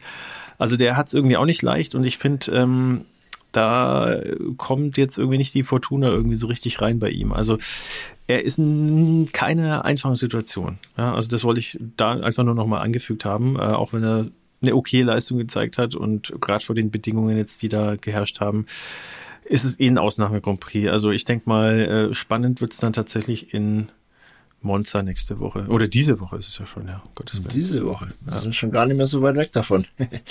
Tja, genau. da wird sich auch Alpha okay, also. freuen, ja. Heim Grand Prix. Also für den Namensgeber, nicht für das eigentliche Sauberteam, das dahinter steckt. Wobei die es auch nicht weit haben. Ja, also ähm, nach Italien. Weit, stimmt. Wir fangen, würde ich mal sagen, mit dem äh, lieben Joe Guan Yu an. Der ist im Qualifying 16. geworden. Und im Rennen war er kurzzeitig auf Platz 2, hat dann aber irgendwann das Auto weggeschmissen und ist dann am Ende ausgeschieden. In Runde 62, 10 Runden vor Schluss. Mhm.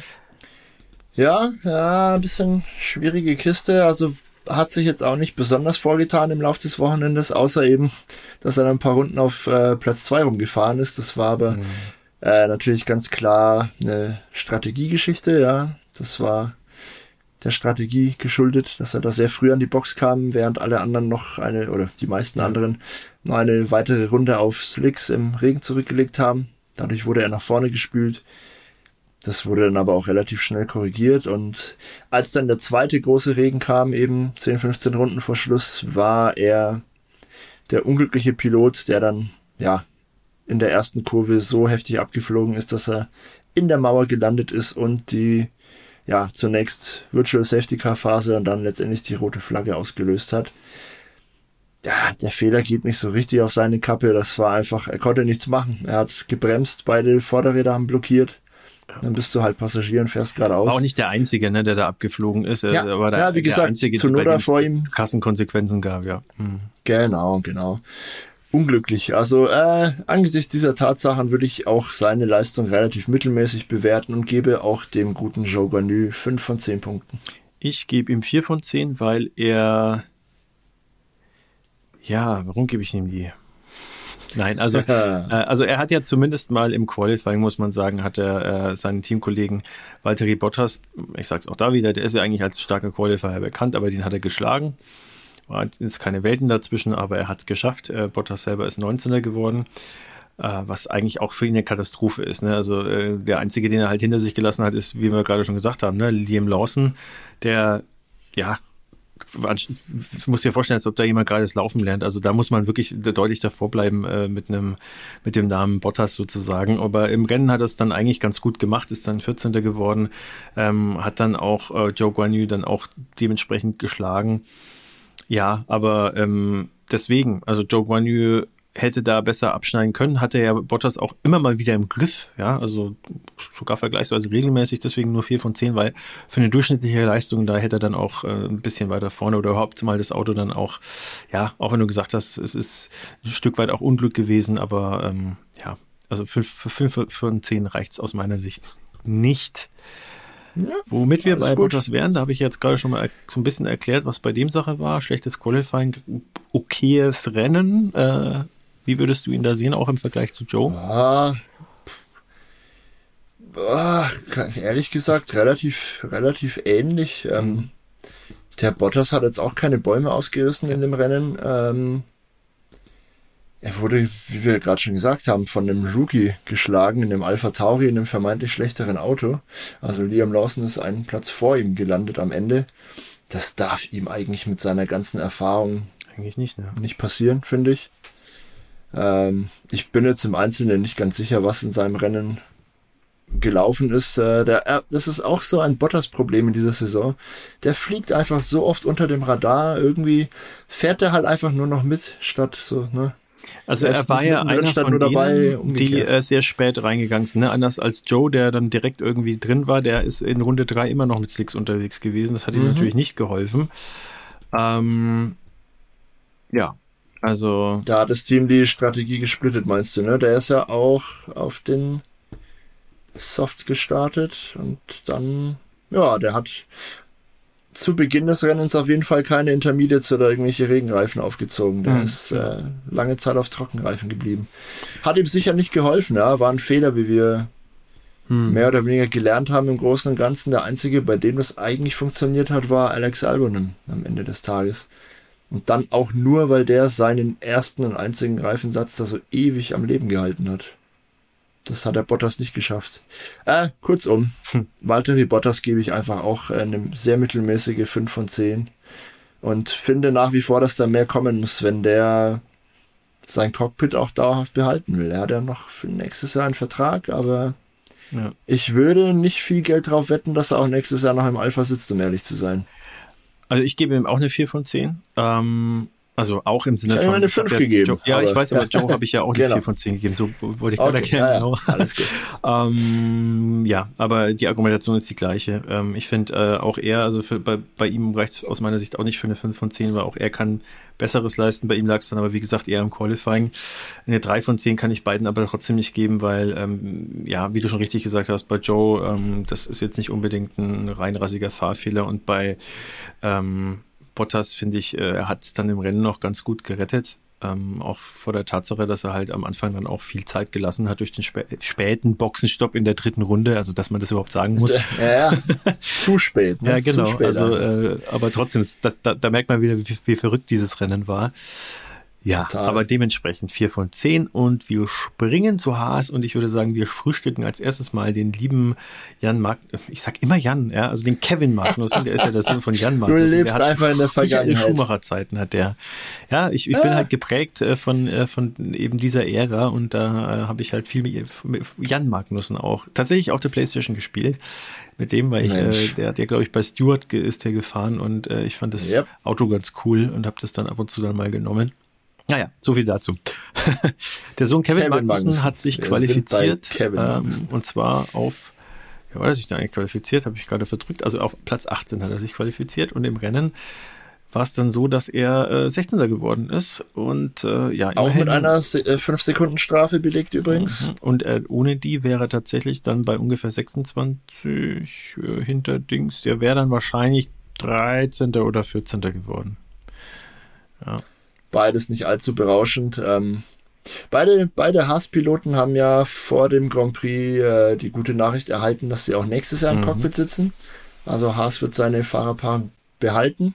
Das heißt, Kevin Magnussen und Nico Hülkenberg ja, setzen noch eine Saison drauf gemeinsam. Mhm. Ob das jetzt geholfen oder geschadet hat, ist schwer zu beurteilen. Auf jeden Fall haben sie jetzt beide keine Bäume ausgerissen. Im Gegenteil, irgendwie fehlt dem, dem Haas jetzt äh, nach der Sommerpause auch die Pace im Qualifying ein bisschen. Mhm. Das war ja immer die Stärke des Autos und besonders die Stärke von Hülkenberg. Äh, der konnte da jetzt auch nicht viel zeigen und Kevin Magnussen natürlich umso weniger. Der sieht ja im, im Qualifying irgendwie ja immer nur die Rücklichter von seinem Teamkollegen mehr ja. oder weniger. Ähm, hat jetzt im Rennen auch nicht wirklich was gerissen schwer zu sagen, ob das überwiegend am Auto liegt wieder oder ob der Kevin Magnussen da auch äh, ja, einfach zu langsam war. Ist auf jeden Fall auch einige Plätze hinter seinem Teamkollegen an, im Ziel gewesen. Der Hülkenberg wurde ja Zwölfter, Magnussen 16. Naja, Punkte haben sie auf jeden Fall beide nicht geholt. Ähm, ich bin ein bisschen strenger mit Kevin Magnussen als mit den Alpha-Piloten vorher, weil er einfach viel mehr Erfahrung hat, sowohl in der Formel 1 generell als auch mit seinem eigenen ähm, Team. Oder mit dem Team, für das er fährt natürlich. Es ist ja nicht sein eigenes. Äh, kurzum, vier von zehn Punkten von mir für die Leistung von Kevin Magnussen in Sandford. Ja, ich äh, muss übrigens sagen, äh, der, der Liam Lawson hat doch sogar noch eine 10-Sekunden-Strafe bekommen, übrigens, ne? Hat er? Ja. Da war was. Ja, ja also. Weißt du, was der Liam Lawson noch geschafft hat übrigens? Der, der wäre dann bei übrigens, weißt du, wo der sonst gelandet wäre? Der wäre dann in den Top 10 gelandet. Hm. Schon heftig auch, ne? Auch nicht schlecht. Liam Lawson hat übrigens als erster Pilot äh, in der gesamten Saison 2023 geschafft, äh, Max Verstappen zu überholen. Es ging da zwar nur um eine Zurückrundung, aber ist der einzige Fahrer, der auf der Strecke an Max Verstappen vorbeigefahren ist in diesem Jahr. Muss man sich auch mal geben. In seinem allerersten Grand Prix. Oh, krass irgendwie, ne? ja, so, so verrückt ist die Formel 1 manchmal. Ja, also, Aber egal. Wir waren bei Kevin Magnussen, mein Lieber, und brauchen eine Einschätzung, eine Wertung von dir. Ja, also ich gebe ihm eine 4 von 10, ähm, weil. Nachmacher. Er, bitte? Nachmacher. Ja, ach so, ja, äh, nee, also ich, ja, also er war jetzt kein Katastrophenrennen, aber er ähm, holt jetzt auch nicht das aus dem Auto raus, was äh, drinnen ist, auch wenn es jetzt nicht mehr so stark ist, oder was heißt stark, aber es war schon mal stärker, sagen wir mal so, und äh, auch da, in dem Zustand, wo es halt jetzt momentan sich befindet, holt sein Teamkollege Nico Hülkenberg einfach auch mehr raus, sowohl im Qualifying als dann auch im Rennen selber. Ähm, ich meine, äh, Magnussen ist im äh, Rennen 16. geworden, Hülkenberg 12. Ja. Und im Qualifying ähm, ist äh, ja Magnussen mit Platz 18 im Q1 ausgeschieden und äh, Hülkenberg hat es dann zumindest mal als letzter in Q2 geschafft. Also auch da ist mehr drin und äh, vor dem Hintergrund 4 von 10. Und äh, jetzt bin ich einfach mal so frech und sage, weil wir eh gleich über Hülkenberg sprechen, dem gebe ich tatsächlich 5 äh, von 10. Ähm, weil ich momentan auch nicht so richtig einschätzen kann, ähm, ob da jetzt also mehr drin gewesen wäre bei dem Rennen oder nicht, äh, weil es, es gab ja wirklich in der Qualifikation, es war widrig, auch im Rennen war es widrig. Ähm, wir wissen nicht, wie momentan der Haas ausschaut im Vergleich zu den anderen Autos nach der Sommerpause. Es deutet vieles darauf hin, dass er bisschen an Boden verloren hat, definitiv. Auch im Qualifying. Mhm. Ähm, ich glaube nicht, dass Hülkenberg so stark abgebaut hat. Ähm, aber ich will da relativ neutral sein und würde ihm jetzt mal eine 5 geben, was einfach nur durchschnittlich heißt. Ähm, und will mich da nicht hinreißen lassen, irgendwie, dass er da jetzt mehr aus dem Auto rausgeholt hat, deutlich als drin gewesen wäre. Der Abstand zu Magnussen deutet auch darauf hin, wenn man jetzt die Vergangenheit auch in Betracht zieht, ähm, dass das schon von den Kräfteverhältnissen auch noch ungefähr gleich ist. Also ich, ja, ich gebe jetzt mal 5 von 10. Das ist äh, bisschen wohlwollend. Aber warum nicht? Kann man machen. Du wirst strenger, Hülkenberg, oder? Hülkenberg, Bitte? ja. Was gibst du ihm denn? Ja, naja. Ja, ich, ich glaube, ich, ich wäre auch bei einer 5 wahrscheinlich am Ende des Tages. Ähm, er war ein bisschen besser als, als der Magnussen unterwegs, das ganze Wochenende über. Aber auch er konnte nicht so richtig die Glanzlichter setzen. Ähm, wobei er äh, gehofft hat, dass es äh, regnen würde vor dem Grand Prix. Er meinte, es ist nach wie vor eine Strecke des Haas, dass der seine Reifen sehr schnell auf Temperatur bringt. Und ähm, das Verschleißthema, wo Haas ja immer noch Defizite hat, ist bei Regen mh, hm, naja, ein weniger großes Problem. Und jetzt in so einem Rennen, wo sowieso alle fünf, sechs, teilweise sieben Mal gestoppt haben, dürfte Reifenverschleiß eigentlich äh, kein großes Thema sein. Äh, ja, angesichts dieser Tatsachen war es schon ein bisschen eine Enttäuschung, dass er dann nicht, nicht mehr rausgeholt hat. Vor allem im Qualifying, wie gesagt. Aber entweder haben da die anderen hm, Teams ja, und Fahrer Fortschritte gemacht oder Haas ist irgendwie anderweitig zurückgefallen. Vielleicht haben sie das Setup nicht ganz getroffen, wer weiß. Ich glaube, da wäre für Hülkenberg speziell viel mehr drin gewesen und bin da ein bisschen streng mit ihm und sage, ja, das war auch durchschnittlich eine 5 von 10. Dann springen wir zu Williams und wir springen zu Logan Sargent. Der äh, hat es im Qualifying eigentlich mhm. gar nicht schlecht gemacht, ja. Der ist tatsächlich ja. Ja ja. Äh, relativ weit vorne gelandet. Im Rennen ist er ja dann als erster auch ausgeschieden. Ähm, hat es dann, nachdem er sich auf Platz 10 im Qualifying qualifiziert hat, muss man ja wirklich auch sagen, bemerkenswerterweise. Als erster Amerikaner seit, jetzt weißt du es? Michael Andretti, ja.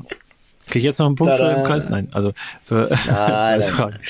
Nee, aber ähm, dementsprechend äh, hat er da halt im Rennen sich um die Früchte seiner Qualifikation seiner Starken gebracht. Schwierig ja. zu bewerten. Also ähm, äh, für die Qualifikation selber würde ich ihm wahrscheinlich irgendwie was Richtung 8, 9 von 10 geben. Fürs Rennen wahrscheinlich eher sowas Richtung 1, 2. Ich gebe ihm eine 3 von 10. Puh, soll ihm nicht passieren. Ja. Er war auch wirklich, äh, man muss ja auch sagen, er, ist, ist, ist wahrscheinlich auch stark unter Druck, sonst wäre wär er wahrscheinlich jetzt auch nicht oder äh, zumindest mal stark enttäuscht von sich selber. Ja, ähm, ja, der Arme saß da ja auch wirklich wie so ein geprügelter Hund irgendwie am Streckenrand. Ich bin mir ziemlich sicher, dass es da auch schon irgendwie Gespräche gab, so hinsichtlich jetzt muss mal Schluss sein mit den Unfällen und jetzt musst du mal ein bisschen Leistung zeigen. Also der Druck wächst äh, mhm. auf jeden Fall. Nachdem jetzt auch Nick de Vries so ein bisschen äh, ja, aus dem Fokus der Öffentlichkeit verschwunden ist als der Fahrer auf dem Schleudersitz schlechthin, nimmt der Logan Sargent so ein bisschen diese Rolle ein, habe ich das Gefühl, äh, mhm. äh, in der öffentlichen Wahrnehmung. Ähm, ja, wie groß die Rückendeckung da in seinem Team ist, ist ein bisschen schwer zu sagen. Es ist eine ganz ähnliche Situation eigentlich wie bei Red Bull. Eigentlich müsste man ein bisschen durchgreifen, was den Nummer 2 Fahrer angeht, sage ich jetzt mal in Anführungsstrichen. Andererseits sind die Alternativen auch nicht so offensichtlich, dass man sagen würde, naja, wenn wir den jetzt rauswerfen und holen Fahrer XY, dann verbessern wir uns sofort massiv.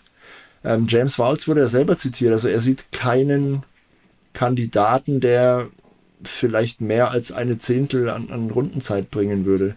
Und die offensichtlichen Kandidaten sind so Leute wie Mick Schumacher, muss man sagen, äh, Frederik Westi, der sich anschickt, die F2 vielleicht zu gewinnen, oder äh, Felipe Drugovic, der ist auch äh, mit Mercedes-Motoren unterwegs sozusagen in seinem Aston Martin-Team.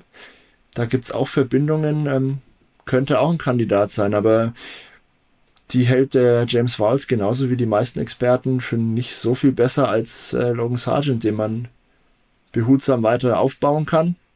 Und der natürlich äh, durch seine Nationalität ein bisschen einen Marketingvorteil hat, weil jetzt US-Amerikaner in einem gerade stark boomenden Markt mit jetzt dann drei Rennen. Ähm, ist das schon ein Argument, aber das wird nicht lange ein Argument bleiben, wenn er sich weiter solche Fehler erlaubt. Also das wurde Mick Schumacher genauso zum Verhängnis. Der hat ja auch einen klangvollen Namen, den man sehr gut vermarkten kann, aber wenn sich die äh, Reparaturkosten dann so summieren, gerade in Zeiten von Costcap und so weiter, ist das einfach auf Dauer nicht tragbar und nicht praktikabel.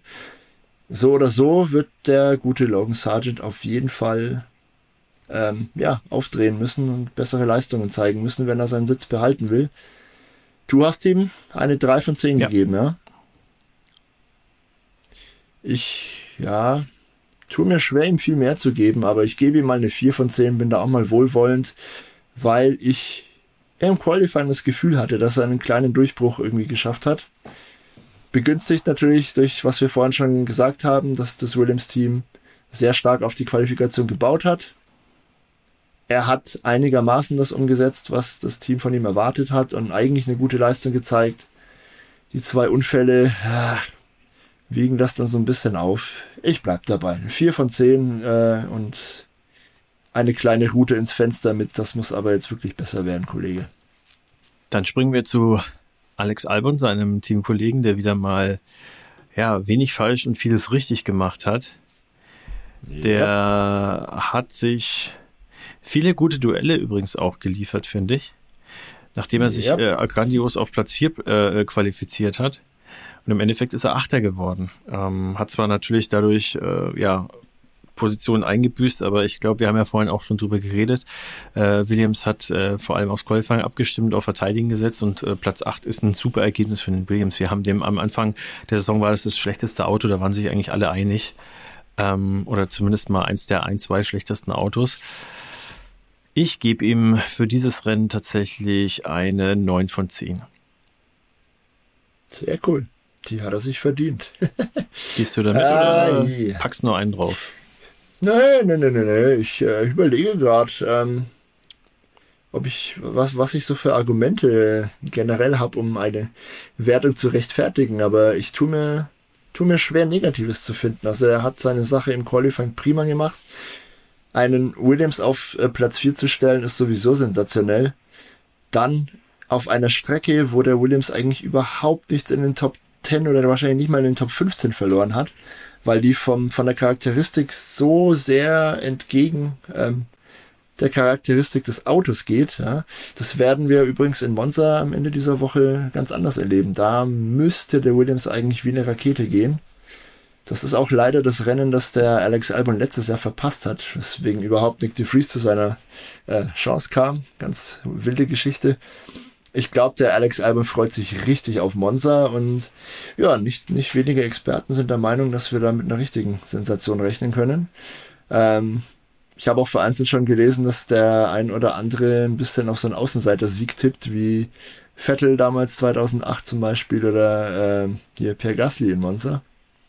Mal gucken, vielleicht erleben wir ein Wunder am Wochenende. Aber eigentlich hat er das Wunder in Sanford schon vollbracht äh, und wirklich eine sehr ansprechende Leistung gezeigt auf einer Strecke, wo er mit dem Auto eigentlich überhaupt nichts hätte holen dürfen. Ich mach's kurz. Auch von mir gibt es eine 9 von 10 für diese beinahe. Das ist nicht kurz gemacht, Dave. Du hast jetzt locker drei, vier Minuten geredet. Aber, aber äh, ja, gut. Äh, zumindest hast du jetzt so schnell gesagt, 0 von 10. Wir springen zu Alpine. Ähm, und ich würde sagen, dann nehmen wir, wen nehmen wir als erstes? Ocon oder Gasly? Ich würde sagen, wir nehmen vielleicht als erstes mal Ocon. Bei dem ist es nicht ganz so gut gelaufen an dem äh, Wochenende. Ja. Und Leider. zwar ist der gelandet. Wo ist er denn gelandet? Er ist gelandet im Rennen auf Platz Schwaches 10. Quali auf jeden Fall erstmal. Ja, nachdem er ein nicht so schönes Quali äh, durchleben musste, wo er sich nur auf Platz 17 qualifiziert hat. Yep. Weißt du warum? Ich, ich habe es ehrlich gesagt nicht mehr vor Augen. Ich, ja, also, er, er hat sich ein bisschen vertan mit dem Timing dann hinten in, äh, genau, in seiner ne? schnellen okay. Runde. Das war so der Haupt, äh, Hauptgrund eigentlich tatsächlich, ja. Ist natürlich äh, nicht optimal, das muss man schon hinkriegen. Ist vermutlich aber eher eine Teamgeschichte. Weiß nicht, wie viel er da mit, mitgesprochen hat. Er war aber ziemlich sauer nach dem Quali, das weiß ich. Also daraus schließe ich mal, dass das Team eher entschieden mhm. hat, wann und wie er rausfährt. Äh, ja, trotzdem, blöd gelaufen.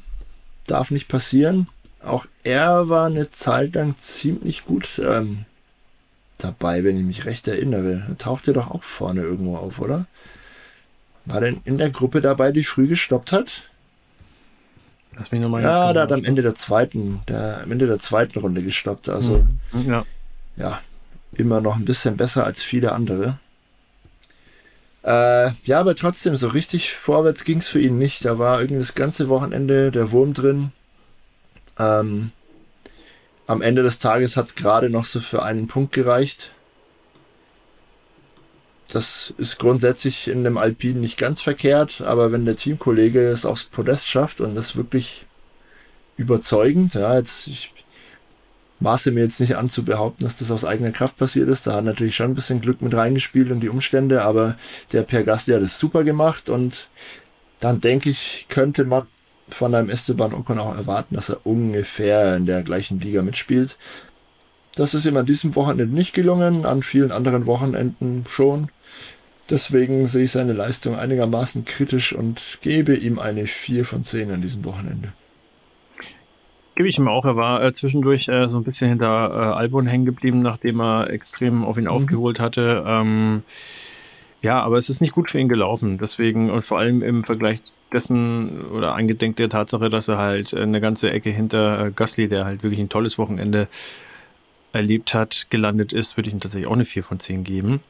Und äh, ja, damit sind wir auch schon beim anderen Franzosen. Der hat sich in der Qualifikation äh, tatsächlich äh, auf Platz 12 qualifiziert, war da also ganze fünf Positionen da auch schon vor äh, Ocon.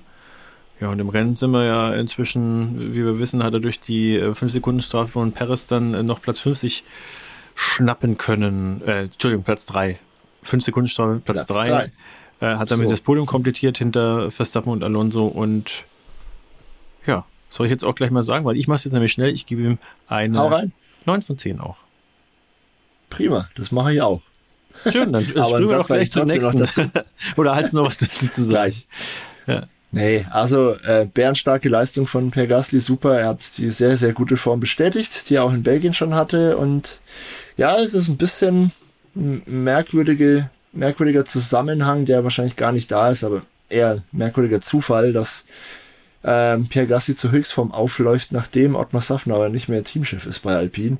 Ich glaube, wie gesagt, nicht ernsthaft, dass es da einen Zusammenhang gibt, aber sieht halt gerade so aus, dass es ein bisschen merkwürdig. Anyway, 9 von 10 für die tolle Leistung von Pierre Gasly am Wochenende in den Niederlanden und damit machen wir gleich weiter mit McLaren Mercedes und, und Oscar Piastri. Yeah. Der Mann mit der oh, Nummer 81. Yeah. Nimmst du die 1 weg, hast du die 8. Das ist sein Qualifikationsergebnis. Und äh, dann uh. ist aber nochmal irgendwie ein Plätzchen nach hinten. Also wenn du die 8 und die 1 zusammenzählst, dann ist er auf Platz 9 gelandet. Oh.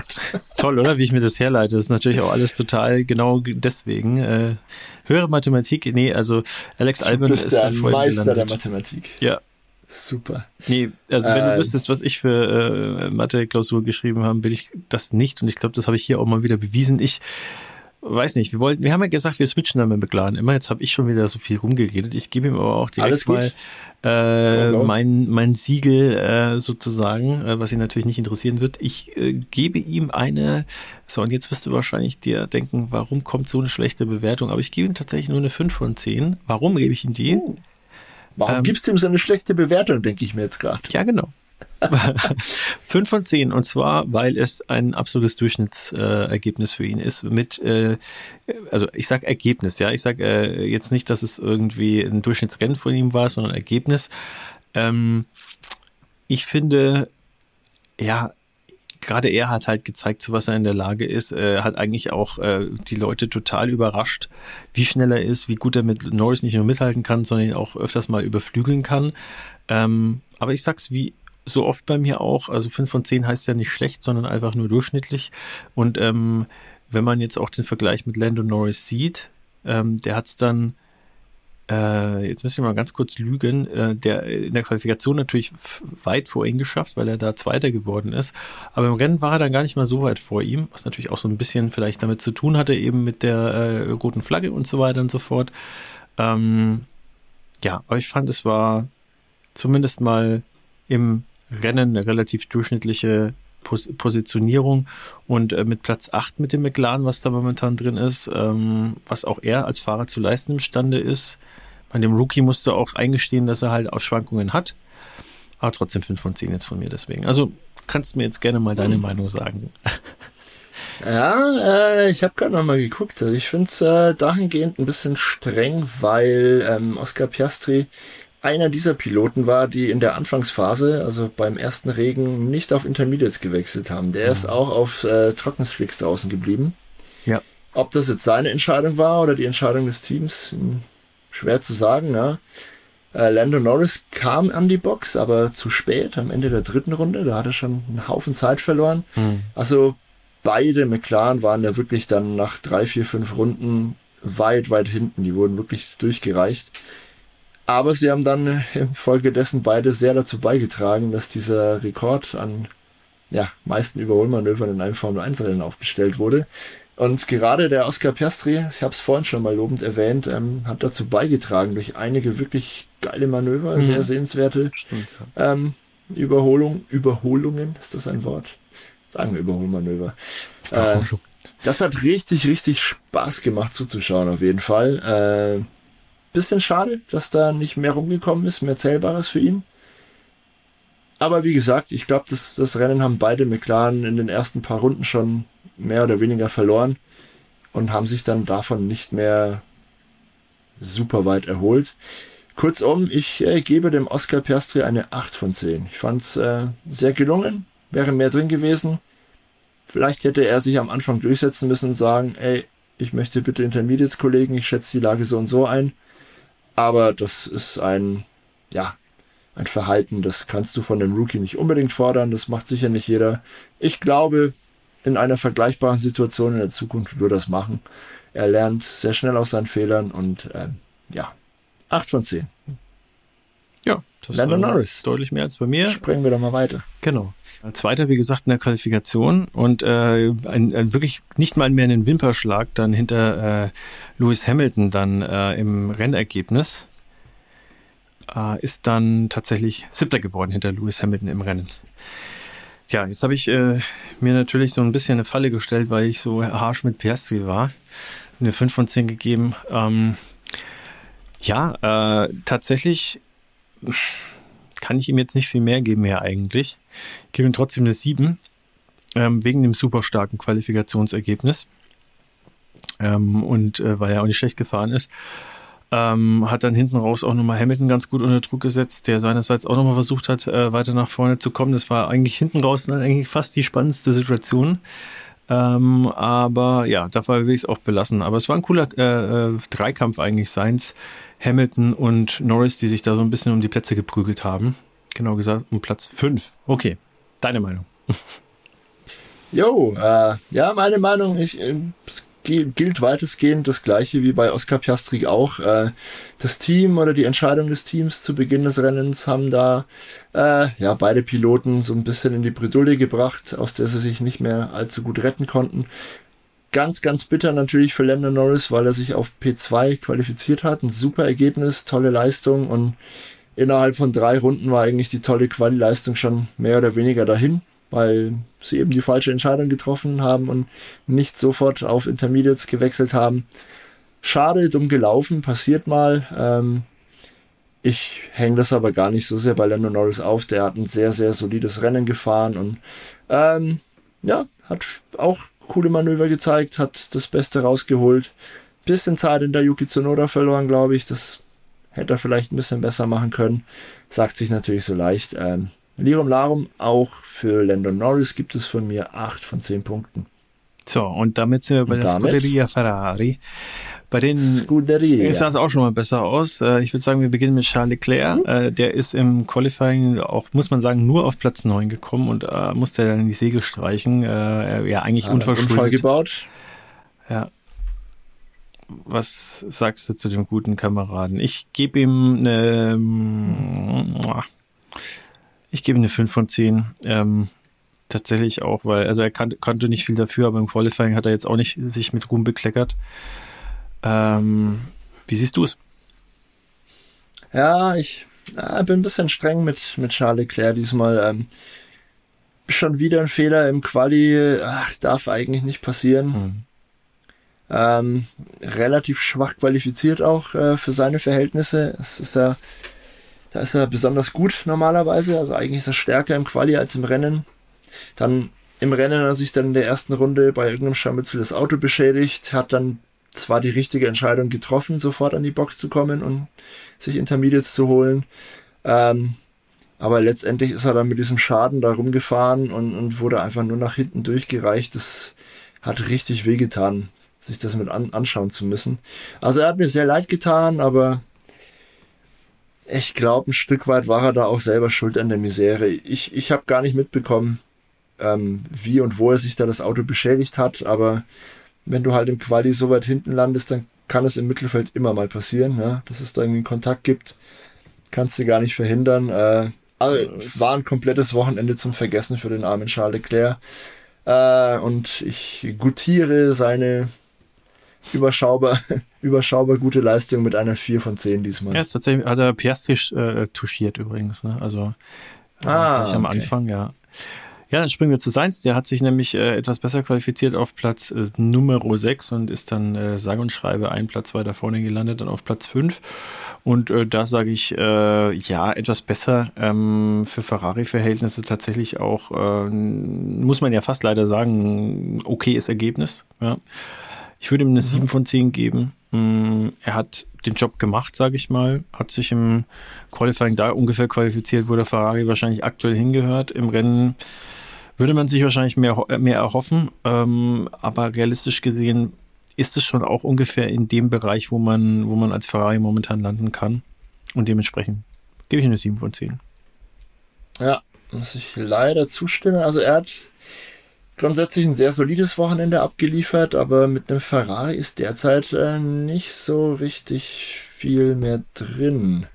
Ähm, hat sie am Ende ja auch noch gut glaub, gegen Hamilton verteidigt, also das muss man auch sagen. Hat er hat es versucht, ja. Hamilton hat versucht, so viel Druck zu machen, wie es geht, aber ja.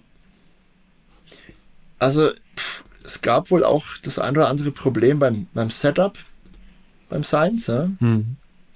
Ähm, die haben auf wenig Abtrieb gesetzt. Das ist natürlich dann bei Regen und so ein Problem. Ja?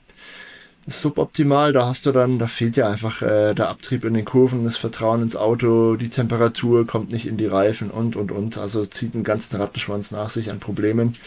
Dafür hat er es sehr gut gemacht. Ähm, er hat grundsätzlich auch einfach weniger riskiert als Leclerc. Das ist aber so ein Dauerthema. Ich glaube, wenn der Leclerc irgendwie versucht, im Qualifying mit 102, 3, 4 Prozent Leistung irgendwie eine Pole zu holen, was halt ab und zu mal schief geht, ähm, so ist der, der Sainz eher mit so 97, 98 Prozent äh, unterwegs und schafft es aber, den wirklich diffizil zu fahrenden Ferrari öfter auf der Strecke ja. zu halten. Welcher Ansatz da jetzt der wirklich bessere ist, schwer zu sagen. Ähm, er hat es vernünftig gemacht, wie, wie man das meistens bei ihm sagen muss. Und auch von mir hat er sich eine 7 von 10 äh, verdient für diese Leistung.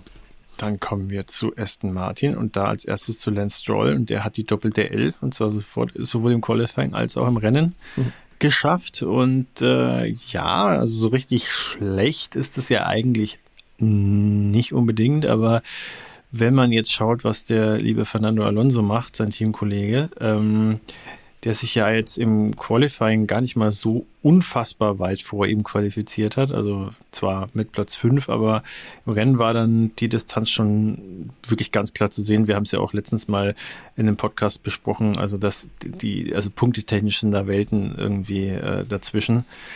Ja. Ähm, fährt, ist auch diesmal wieder nicht in die Punkte reingefallen, wenn wir schon mal dabei sind.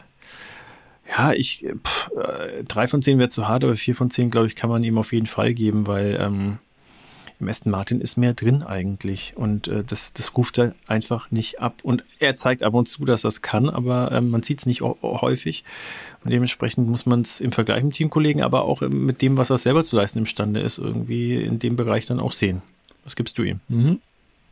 Ich gebe dem guten Lance Stroll eine 6 von 10. Ah, okay. Ähm, das mache ich deswegen, weil er als äh, einer von, ich glaube, nur zwei Piloten äh, vollbracht hat, das Grundstück, dass er siebenmal gestoppt hat. Und er ist trotz äh, sieben Boxenstops äh, immerhin noch auf Rang 11 gelandet, also ganz knapp an den Punkten vorbei. Das heißt, er war eigentlich schon relativ schnell unterwegs. Mhm. Äh, Regen und so weiter liegt ihm auch grundsätzlich. Da war er schon immer stark. Da hat er, glaube ich, seine einzige Pole in der Türkei damals auch bei Regen rausgefahren.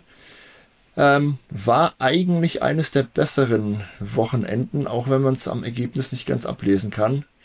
Ähm, ja, bisschen schade, äh, dass es nicht mit Punkten gutiert wurde, aber immerhin von mir kriegt er 6 von 10 Punkten. Vielleicht freut er sich auch darüber, wer weiß. Tja, wir werden uns jetzt, glaube ich, einig sein bei Alonso. Puh. Ich gebe ihm eine 10 von 10. Al Fertig aus Schluss. Ähm, ich gebe dem Alonso auch eine 10 von 10, ja. da sind wir uns einig. Na, dann machen wir weiter mit. Nein, also äh, ganz kurz müssen wir schon drüber reden. Äh, Im Qualifying, glaube ich, äh, hat, er, hat er einfach ein solides Ergebnis abgerufen. Äh, war näher tatsächlich dran an Elben und an Russell, also auf Platz 4 und 3 vor ihm, als er jetzt irgendwie von, von Seins irgendwie angegriffen wurde. Ähm, aber die wahre Magie ist dann direkt am Start, wir haben ja auch schon besprochen, zum Tragen gekommen und äh, im Rennen hat er dann einfach auch keine Schwäche mehr gezeigt und hat äh, bewiesen, dass er mit seinen 42, ist er denn noch 42 überhaupt? Ich glaube schon, äh, also ja, weiterhin zur Creme de la Creme gehört und äh, ist ja teilweise dann auch äh, doppelt so alt schon als äh, der ein oder andere irgendwie Rookie. Ja, irre. Also es gibt mittlerweile zwei Piloten im Feld, die äh, geboren wurden, als Fernando Alonso schon in der Formel 1 Stammpilot war. Also das ist schon echt irre. Wir haben ja also viel schon über ihn in dem Podcast auch schon geredet. Äh, da ja, lasse ich es jetzt einfach dabei, also bei der 10 von 10. Ja. ja. Ich kann da auch nicht viel sagen. Es war ein bärenstarkes äh, Wochenende von ihm. Wie gesagt, das Manöver am Start. Äh, ein echter Alonso, das war einfach großartig, wie er sich das von vornherein überlegt hat oder seinen Plan umgesetzt hat. Ähm, er hat über weite Strecken ein bisschen Druck ausüben können, auch auf, auf Verstappen vorne oder so gut wie das halt aus der Ferne geht. Ja. Ähm, nee, also spitzenmäßig, mehr, mehr geht nicht und er hat sich ja auch entsprechend gefreut auf dem Podium. Er ist ja schier ausgerastet und das war so cool zu sehen. Das hat mich richtig gefreut für den alten Fuchs sozusagen, dass er da immer noch mit dem Elan dabei ist. Und auch Alonso hat übrigens einen Rekord aufgestellt. Ähm, er hat jetzt Michael Schumacher übertrumpft äh, in, in der Sparte die meisten Tage zwischen dem ersten Karrierepodium und dem letzten ah, oder dem letzten okay. bisher im Fall von Alonso. Ja. Irgendwas mit weit über 7000 äh, Tagen, also unfassbar. Dass der 20 Jahre lang auf dem Niveau performt, ist irre. Wir haben es auch vorhin schon gesagt, er war bei den drei äh, bei den letzten drei Rekordsträhnen sozusagen, was die meisten Grand Prix-Siege in Folge angeht, immer mit auf dem Podium seit 2004. Ja, 2004 Schumacher, 2013 Vettel und jetzt die ja. Egalisierung des Vettel-Rekordes durch Verstappen 2023. Also und nächstes Jahr ist wahrscheinlich auch noch dabei mindestens. Also das wird schon, ist schon echt Wahnsinn. Ähm, Wer es ja. theoretisch auch so lang schaffen könnte, vom Alter her zumindest, und äh, wenn er so weitermacht, äh, wäre es vielleicht drin, wäre George Russell. Wir sind bei Mercedes. Äh, der hat äh, tatsächlich ein sehr, sehr gutes Ergebnis im Qualifying geschafft. Äh, Dritter, hat damit auch ganz klar seinen Teamkollegen outqualified, der, wie wir auch gleich nochmal darauf zu sprechen kommen werden, nicht besonders äh, gut ausgeschaut hat in der Qualifikation. Und im Rennen äh, hat er dann äh, unter anderem äh, von der Mercedes-Strategie äh, gerade nicht profitiert, auch wie sein Teamkollege. Bei ihm ist es aber noch viel weiter hintergegangen im Verhältnis. Und am Ende ist es dann noch äh, ganz schlimm gekommen. Da ist er dann nochmal äh, ja, beim Gekabbel um eigentlich vermeintliche Punkte mit äh, Norris zusammengestoßen. Ähm, und hat sich, sich einen Plattfuß eingefangen. Ist dann praktisch letzter geworden auf äh, letzter Rille, sage ich mal. Also Russell war dann oder Norris vielmehr im, im Mercedes-Sandwich und äh, ja, da ist dann Russell als der Verlierer rausgegangen. Ja, also so gesehen kann ich ihm eigentlich auch keinen großen Vorwurf machen. Qualifying kann, muss man ihm fast 10 von 10 geben. Ähm, zumindest mal 9 von 10. Rennen wahrscheinlich irgendwie 7, 7 oder 8 auf jeden Fall. Ich gebe ihm insgesamt eine 8 von 10. Ähm, oh, okay. Ja. Eigentlich, eigentlich bis zum Ende gut dabei gewesen, hat äh, vom, vom, vom Team, vom, von den Teamproblemen eher äh, von der schwachen Entscheidung äh, am Anfang, äh, ihn spät reinzuholen äh, und dann halt einfach viel Zeit verloren. Ist da schon direkt irgendwie ganz, ganz weit nach hinten durchgereicht worden, da kann er nichts für ja, ähm, Ich würde ihm trotzdem eine 8 von 10 geben. Gut, kannst du doch machen. Was machst du denn? Ich bin ein bisschen, ich bin ein bisschen strenger. Ich gebe ihm eine 6 von 10. Ähm, das Qualifying war super stark. Mhm. Äh, das hat er prima gemacht. Mit Rang 3 war er ja, mehr oder weniger in Reichweite der Spitze. Wobei man zugeben muss natürlich, dass äh, das Qualifying gerade am Ende ein bisschen Lotterie war. Also wer da jetzt die eine Runde auf der trockenen Strecke mit Slicks halt hinbekommen hat, war halt vorne. Wie die Herren Norris, Verstappen und Russell zum Beispiel. Wer es nicht hinbekommen hat, war dann weiter hinten, wie Sergio Perez, den wir schon abgewatscht haben dafür und das sicher gleich nochmal tun werden. Ähm, ja, nee, nichtsdestotrotz hat er prima gemacht. Im Rennen wurde er ein bisschen Opfer der Strategie. Er lag ja kurzzeitig sogar in Führung, glaube ich. Mhm. Ähm, aber kam dann halt viel zu spät äh, zum Stopp und wurde nach hinten durchgereicht, hat dann wieder versucht, wie seine Art ist, über mutige Entscheidungen irgendwie noch was zu reißen. Das hat aber alles nicht funktioniert und ja, ich glaube, der ist auch ein bisschen frustriert zurzeit. Da geht nicht viel zusammen. Die ersten fünf, sechs Rennen des Jahres waren super, aber seitdem ist ein bisschen der Wurm drin. Ich hoffe nur, dass sich das mental nicht irgendwie ja, dauerhaft manifestiert äh, und er da hoffentlich bald wieder befreit auffahren kann. Äh, vielleicht schon in Monza. Wie gesagt, für das Sandford-Wochenende gebe ich ihm eine 6 von 10. Das kann er deutlich besser. Mhm. Lewis Hamilton. Lewis Hamilton. da aus? Ja, der hat in der Qualifikation äh, richtig tief ins Klo gegriffen, sage ich mal. Ähm, er hat gesagt, es sind Setup-Probleme, da ist er aber auch teilweise selber für verantwortlich. Äh, Würde ich jetzt mal behaupten. Ähm, Im Rennen hat es dann schon deutlich besser ausgeschaut. Also wie gesagt, äh, er ist ja nur ins Q2 gekommen in der Qualifikation. Im Rennen hat er sich dann äh, über die Ziellinie gerettet, gerade noch von Norris auf Platz 6. Und äh, ja, Quali war, war nur Platz 13 drin.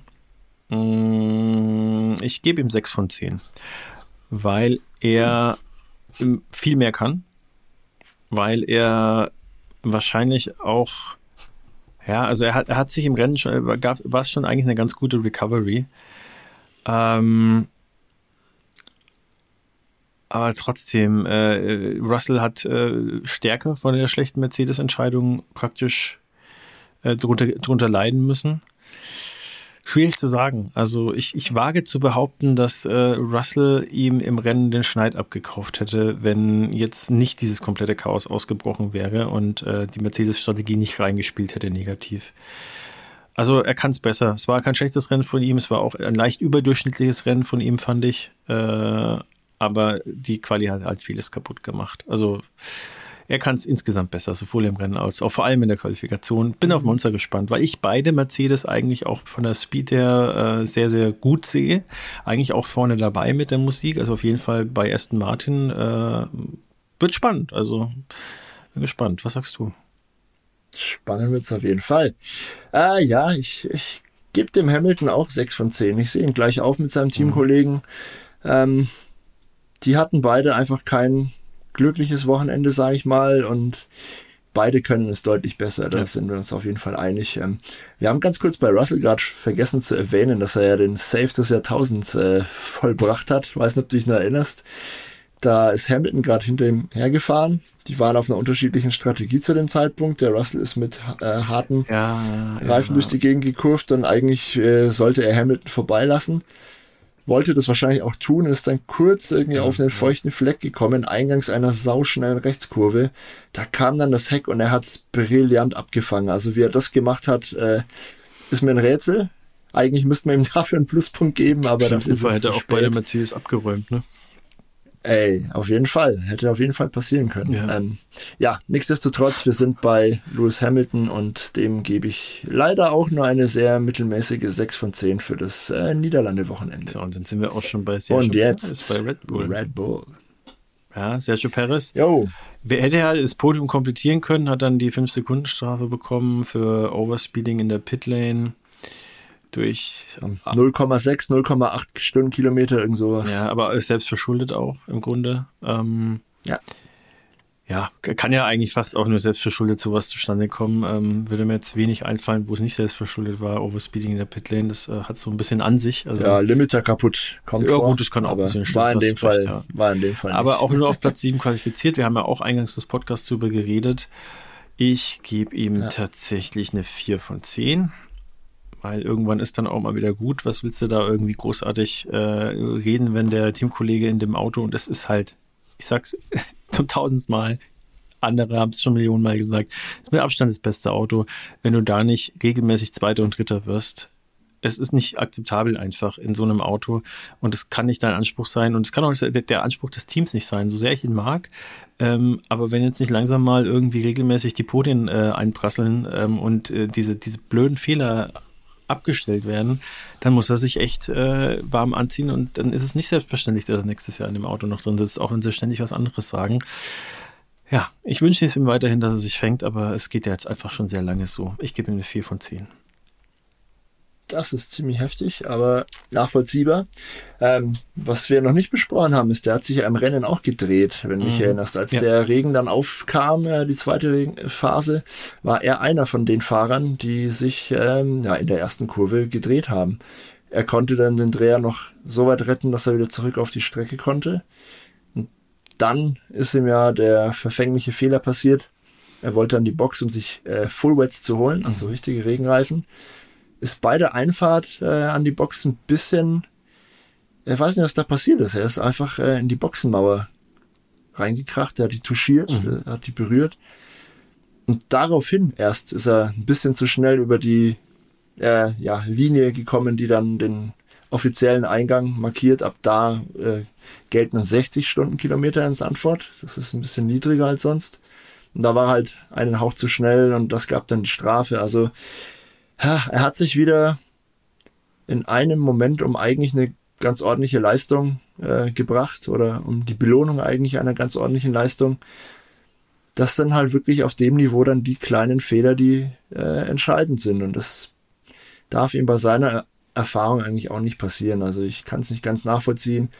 Da ist mental vielleicht auch irgendwas im Argen. Ähm, wie du sagst, der Junge muss sich mal fangen, wenn er an einer Zukunft in einem Top-Team interessiert ist. Äh, die Luft wird dünner. Es kann vielleicht das Glück sein, dass es keine Alternativen gibt, aber wir wissen es einfach nicht. Ich gebe ihm dennoch äh, durchschnittliche 5 von 10 Punkten, weil er auch vieles richtig gemacht hat im Rennen. Ja. Lass ich mal so stehen, äh, sehe ich anders, aber dafür ist ja auch schön, wenn wir uns mal uneinig sind. Das, ja. äh, das wir, es sind ja auch oft genug irgendwie, dass wir die genau die gleichen Punktzahlen vergeben. Aber ich sehe schon wieder kommen. Also beim kommenden Fahrer, Heimspiel, alles wieder irgendwie sich geschnappt, was man sich schnappen kann. Muss man ganz kurz schauen. Die schnellste Runde hat er wahrscheinlich auch. Ne? Das weiß ich jetzt gerade gar nicht auswendig. Nein, schnellste Runde hat Alonso. Und Alonso ist auch Driver of the Day geworden ja. übrigens. Okay, also dann können wir mir nur äh, 5 von 10 Punkten geben, dem Max Verstappen. Nein, also äh, Rekord von Vettel egalisiert. Äh, zum 75-jährigen Jubiläum äh, das, des, des Sandford Grand Prix äh, gewonnen vor heimischer Kulisse. Vor, äh, also besser geht's fast gar nicht. Man hat ihm auch angemerkt, das bedeutet ihm natürlich sehr viel. Ja, also er war sehr happy auf dem Podium. Äh, Omi hat, glaube ich, gratuliert, äh, wenn ich mich. Königsfamilie war da. Das auch noch. Also rundum schönes Wochenende für ihn. Da, okay, ja. da hat er sich mal nicht die schnellste Rennrunde äh, geholt. Ich gebe ihm trotzdem 10 von 10. Ähm, weil manche würden unter dem Druck auch zusammenbrechen vielleicht oder dann eher einen Fehler machen. Äh, er ist aber total im Tunnel, total im Flow. Er lässt sich nichts zu. Äh, ja, äh, zu, zu Schaden kommen oder wie soll man sagen, also keine, keine Makel, die da irgendwie großartig auftauchen. Und dass man zwischendurch so ein Alonso, der in absoluter Topform ist, äh, ihm dann die schnellste Rennrunde wegschnappt. Bei einem Rennen, wo dann auch äh, alles so drunter und drüber geht, dass man vielleicht auch selbst als Verstappen da nicht mehr die Priorität Nummer eins drauf hat, wenn man dann eh schon am, am Gewinnen ist, dann nochmal die schnellste Rennrunde reinzuklatschen, was er sonst immer macht.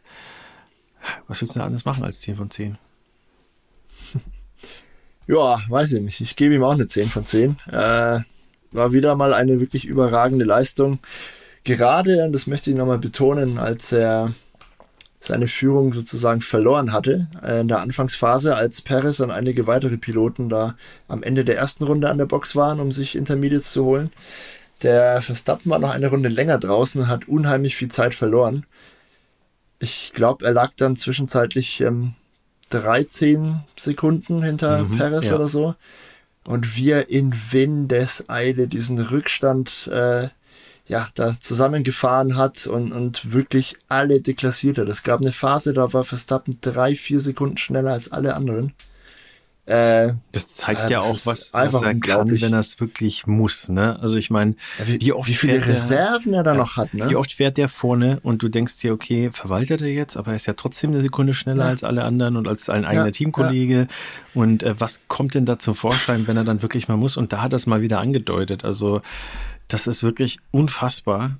Und ich sag's nochmal, also dieses, dieses, dieses, diese Combo äh, Red Bull Team, die strategisch immer super sind, die eigentlich keine Fehler machen. Jeder Boxenstopp sitzt, jeder Boxenstopp ist galaktisch schnell.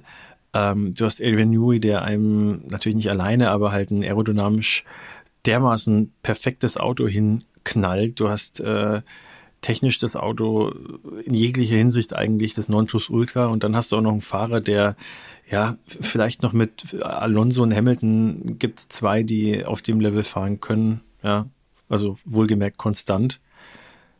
Da kommt alles zusammen. Da kommt alles zusammen, ja. ja. Hm. Alles klar. Ich würde sagen, lass uns mal einen Deckel drauf machen. Ja. Äh, mein Akku zeigt hier noch 2% an. Ja, wir haben es unter wir zwei Stunden geschafft. Wir haben es unter zwei Stunden geschafft. Ja, ja. Und wir müssen noch kurz durchfunken, liebe Hörer, liebe Zuschauer. Ähm, wir haben heute leider kein Bild für euch. Ah, nee, Moment.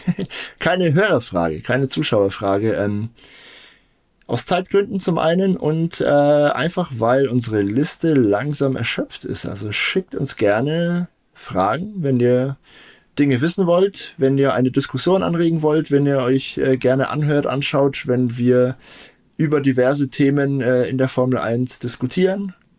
Das haben wir in den letzten Folgen schon ein paar Mal gemacht und immer wieder sehr gerne. Da haben wir über tolle Strecken diskutiert, wie unsere Traumstrecken aussehen würden, warum es äh, keine Frau in der Formel 1 gibt. All solche Sachen. Schickt uns gerne was, wenn ihr Interesse habt, wenn euch irgendwas auf äh, ja, der Seele brennt. Lasst es uns wissen. Guckt gerne auf Insta vorbei, auf Facebook, auf imkreisfahren.de, kontaktiert uns und abonniert uns, haltet uns die Treue vielen, vielen, vielen Dank auf jeden Fall einmal mehr an euch und wir hören uns schon sehr bald mit einer Vorschau-Episode zum Grand Prix von Italien in Monza. Bis dann, macht's gut. Ciao. Ciao.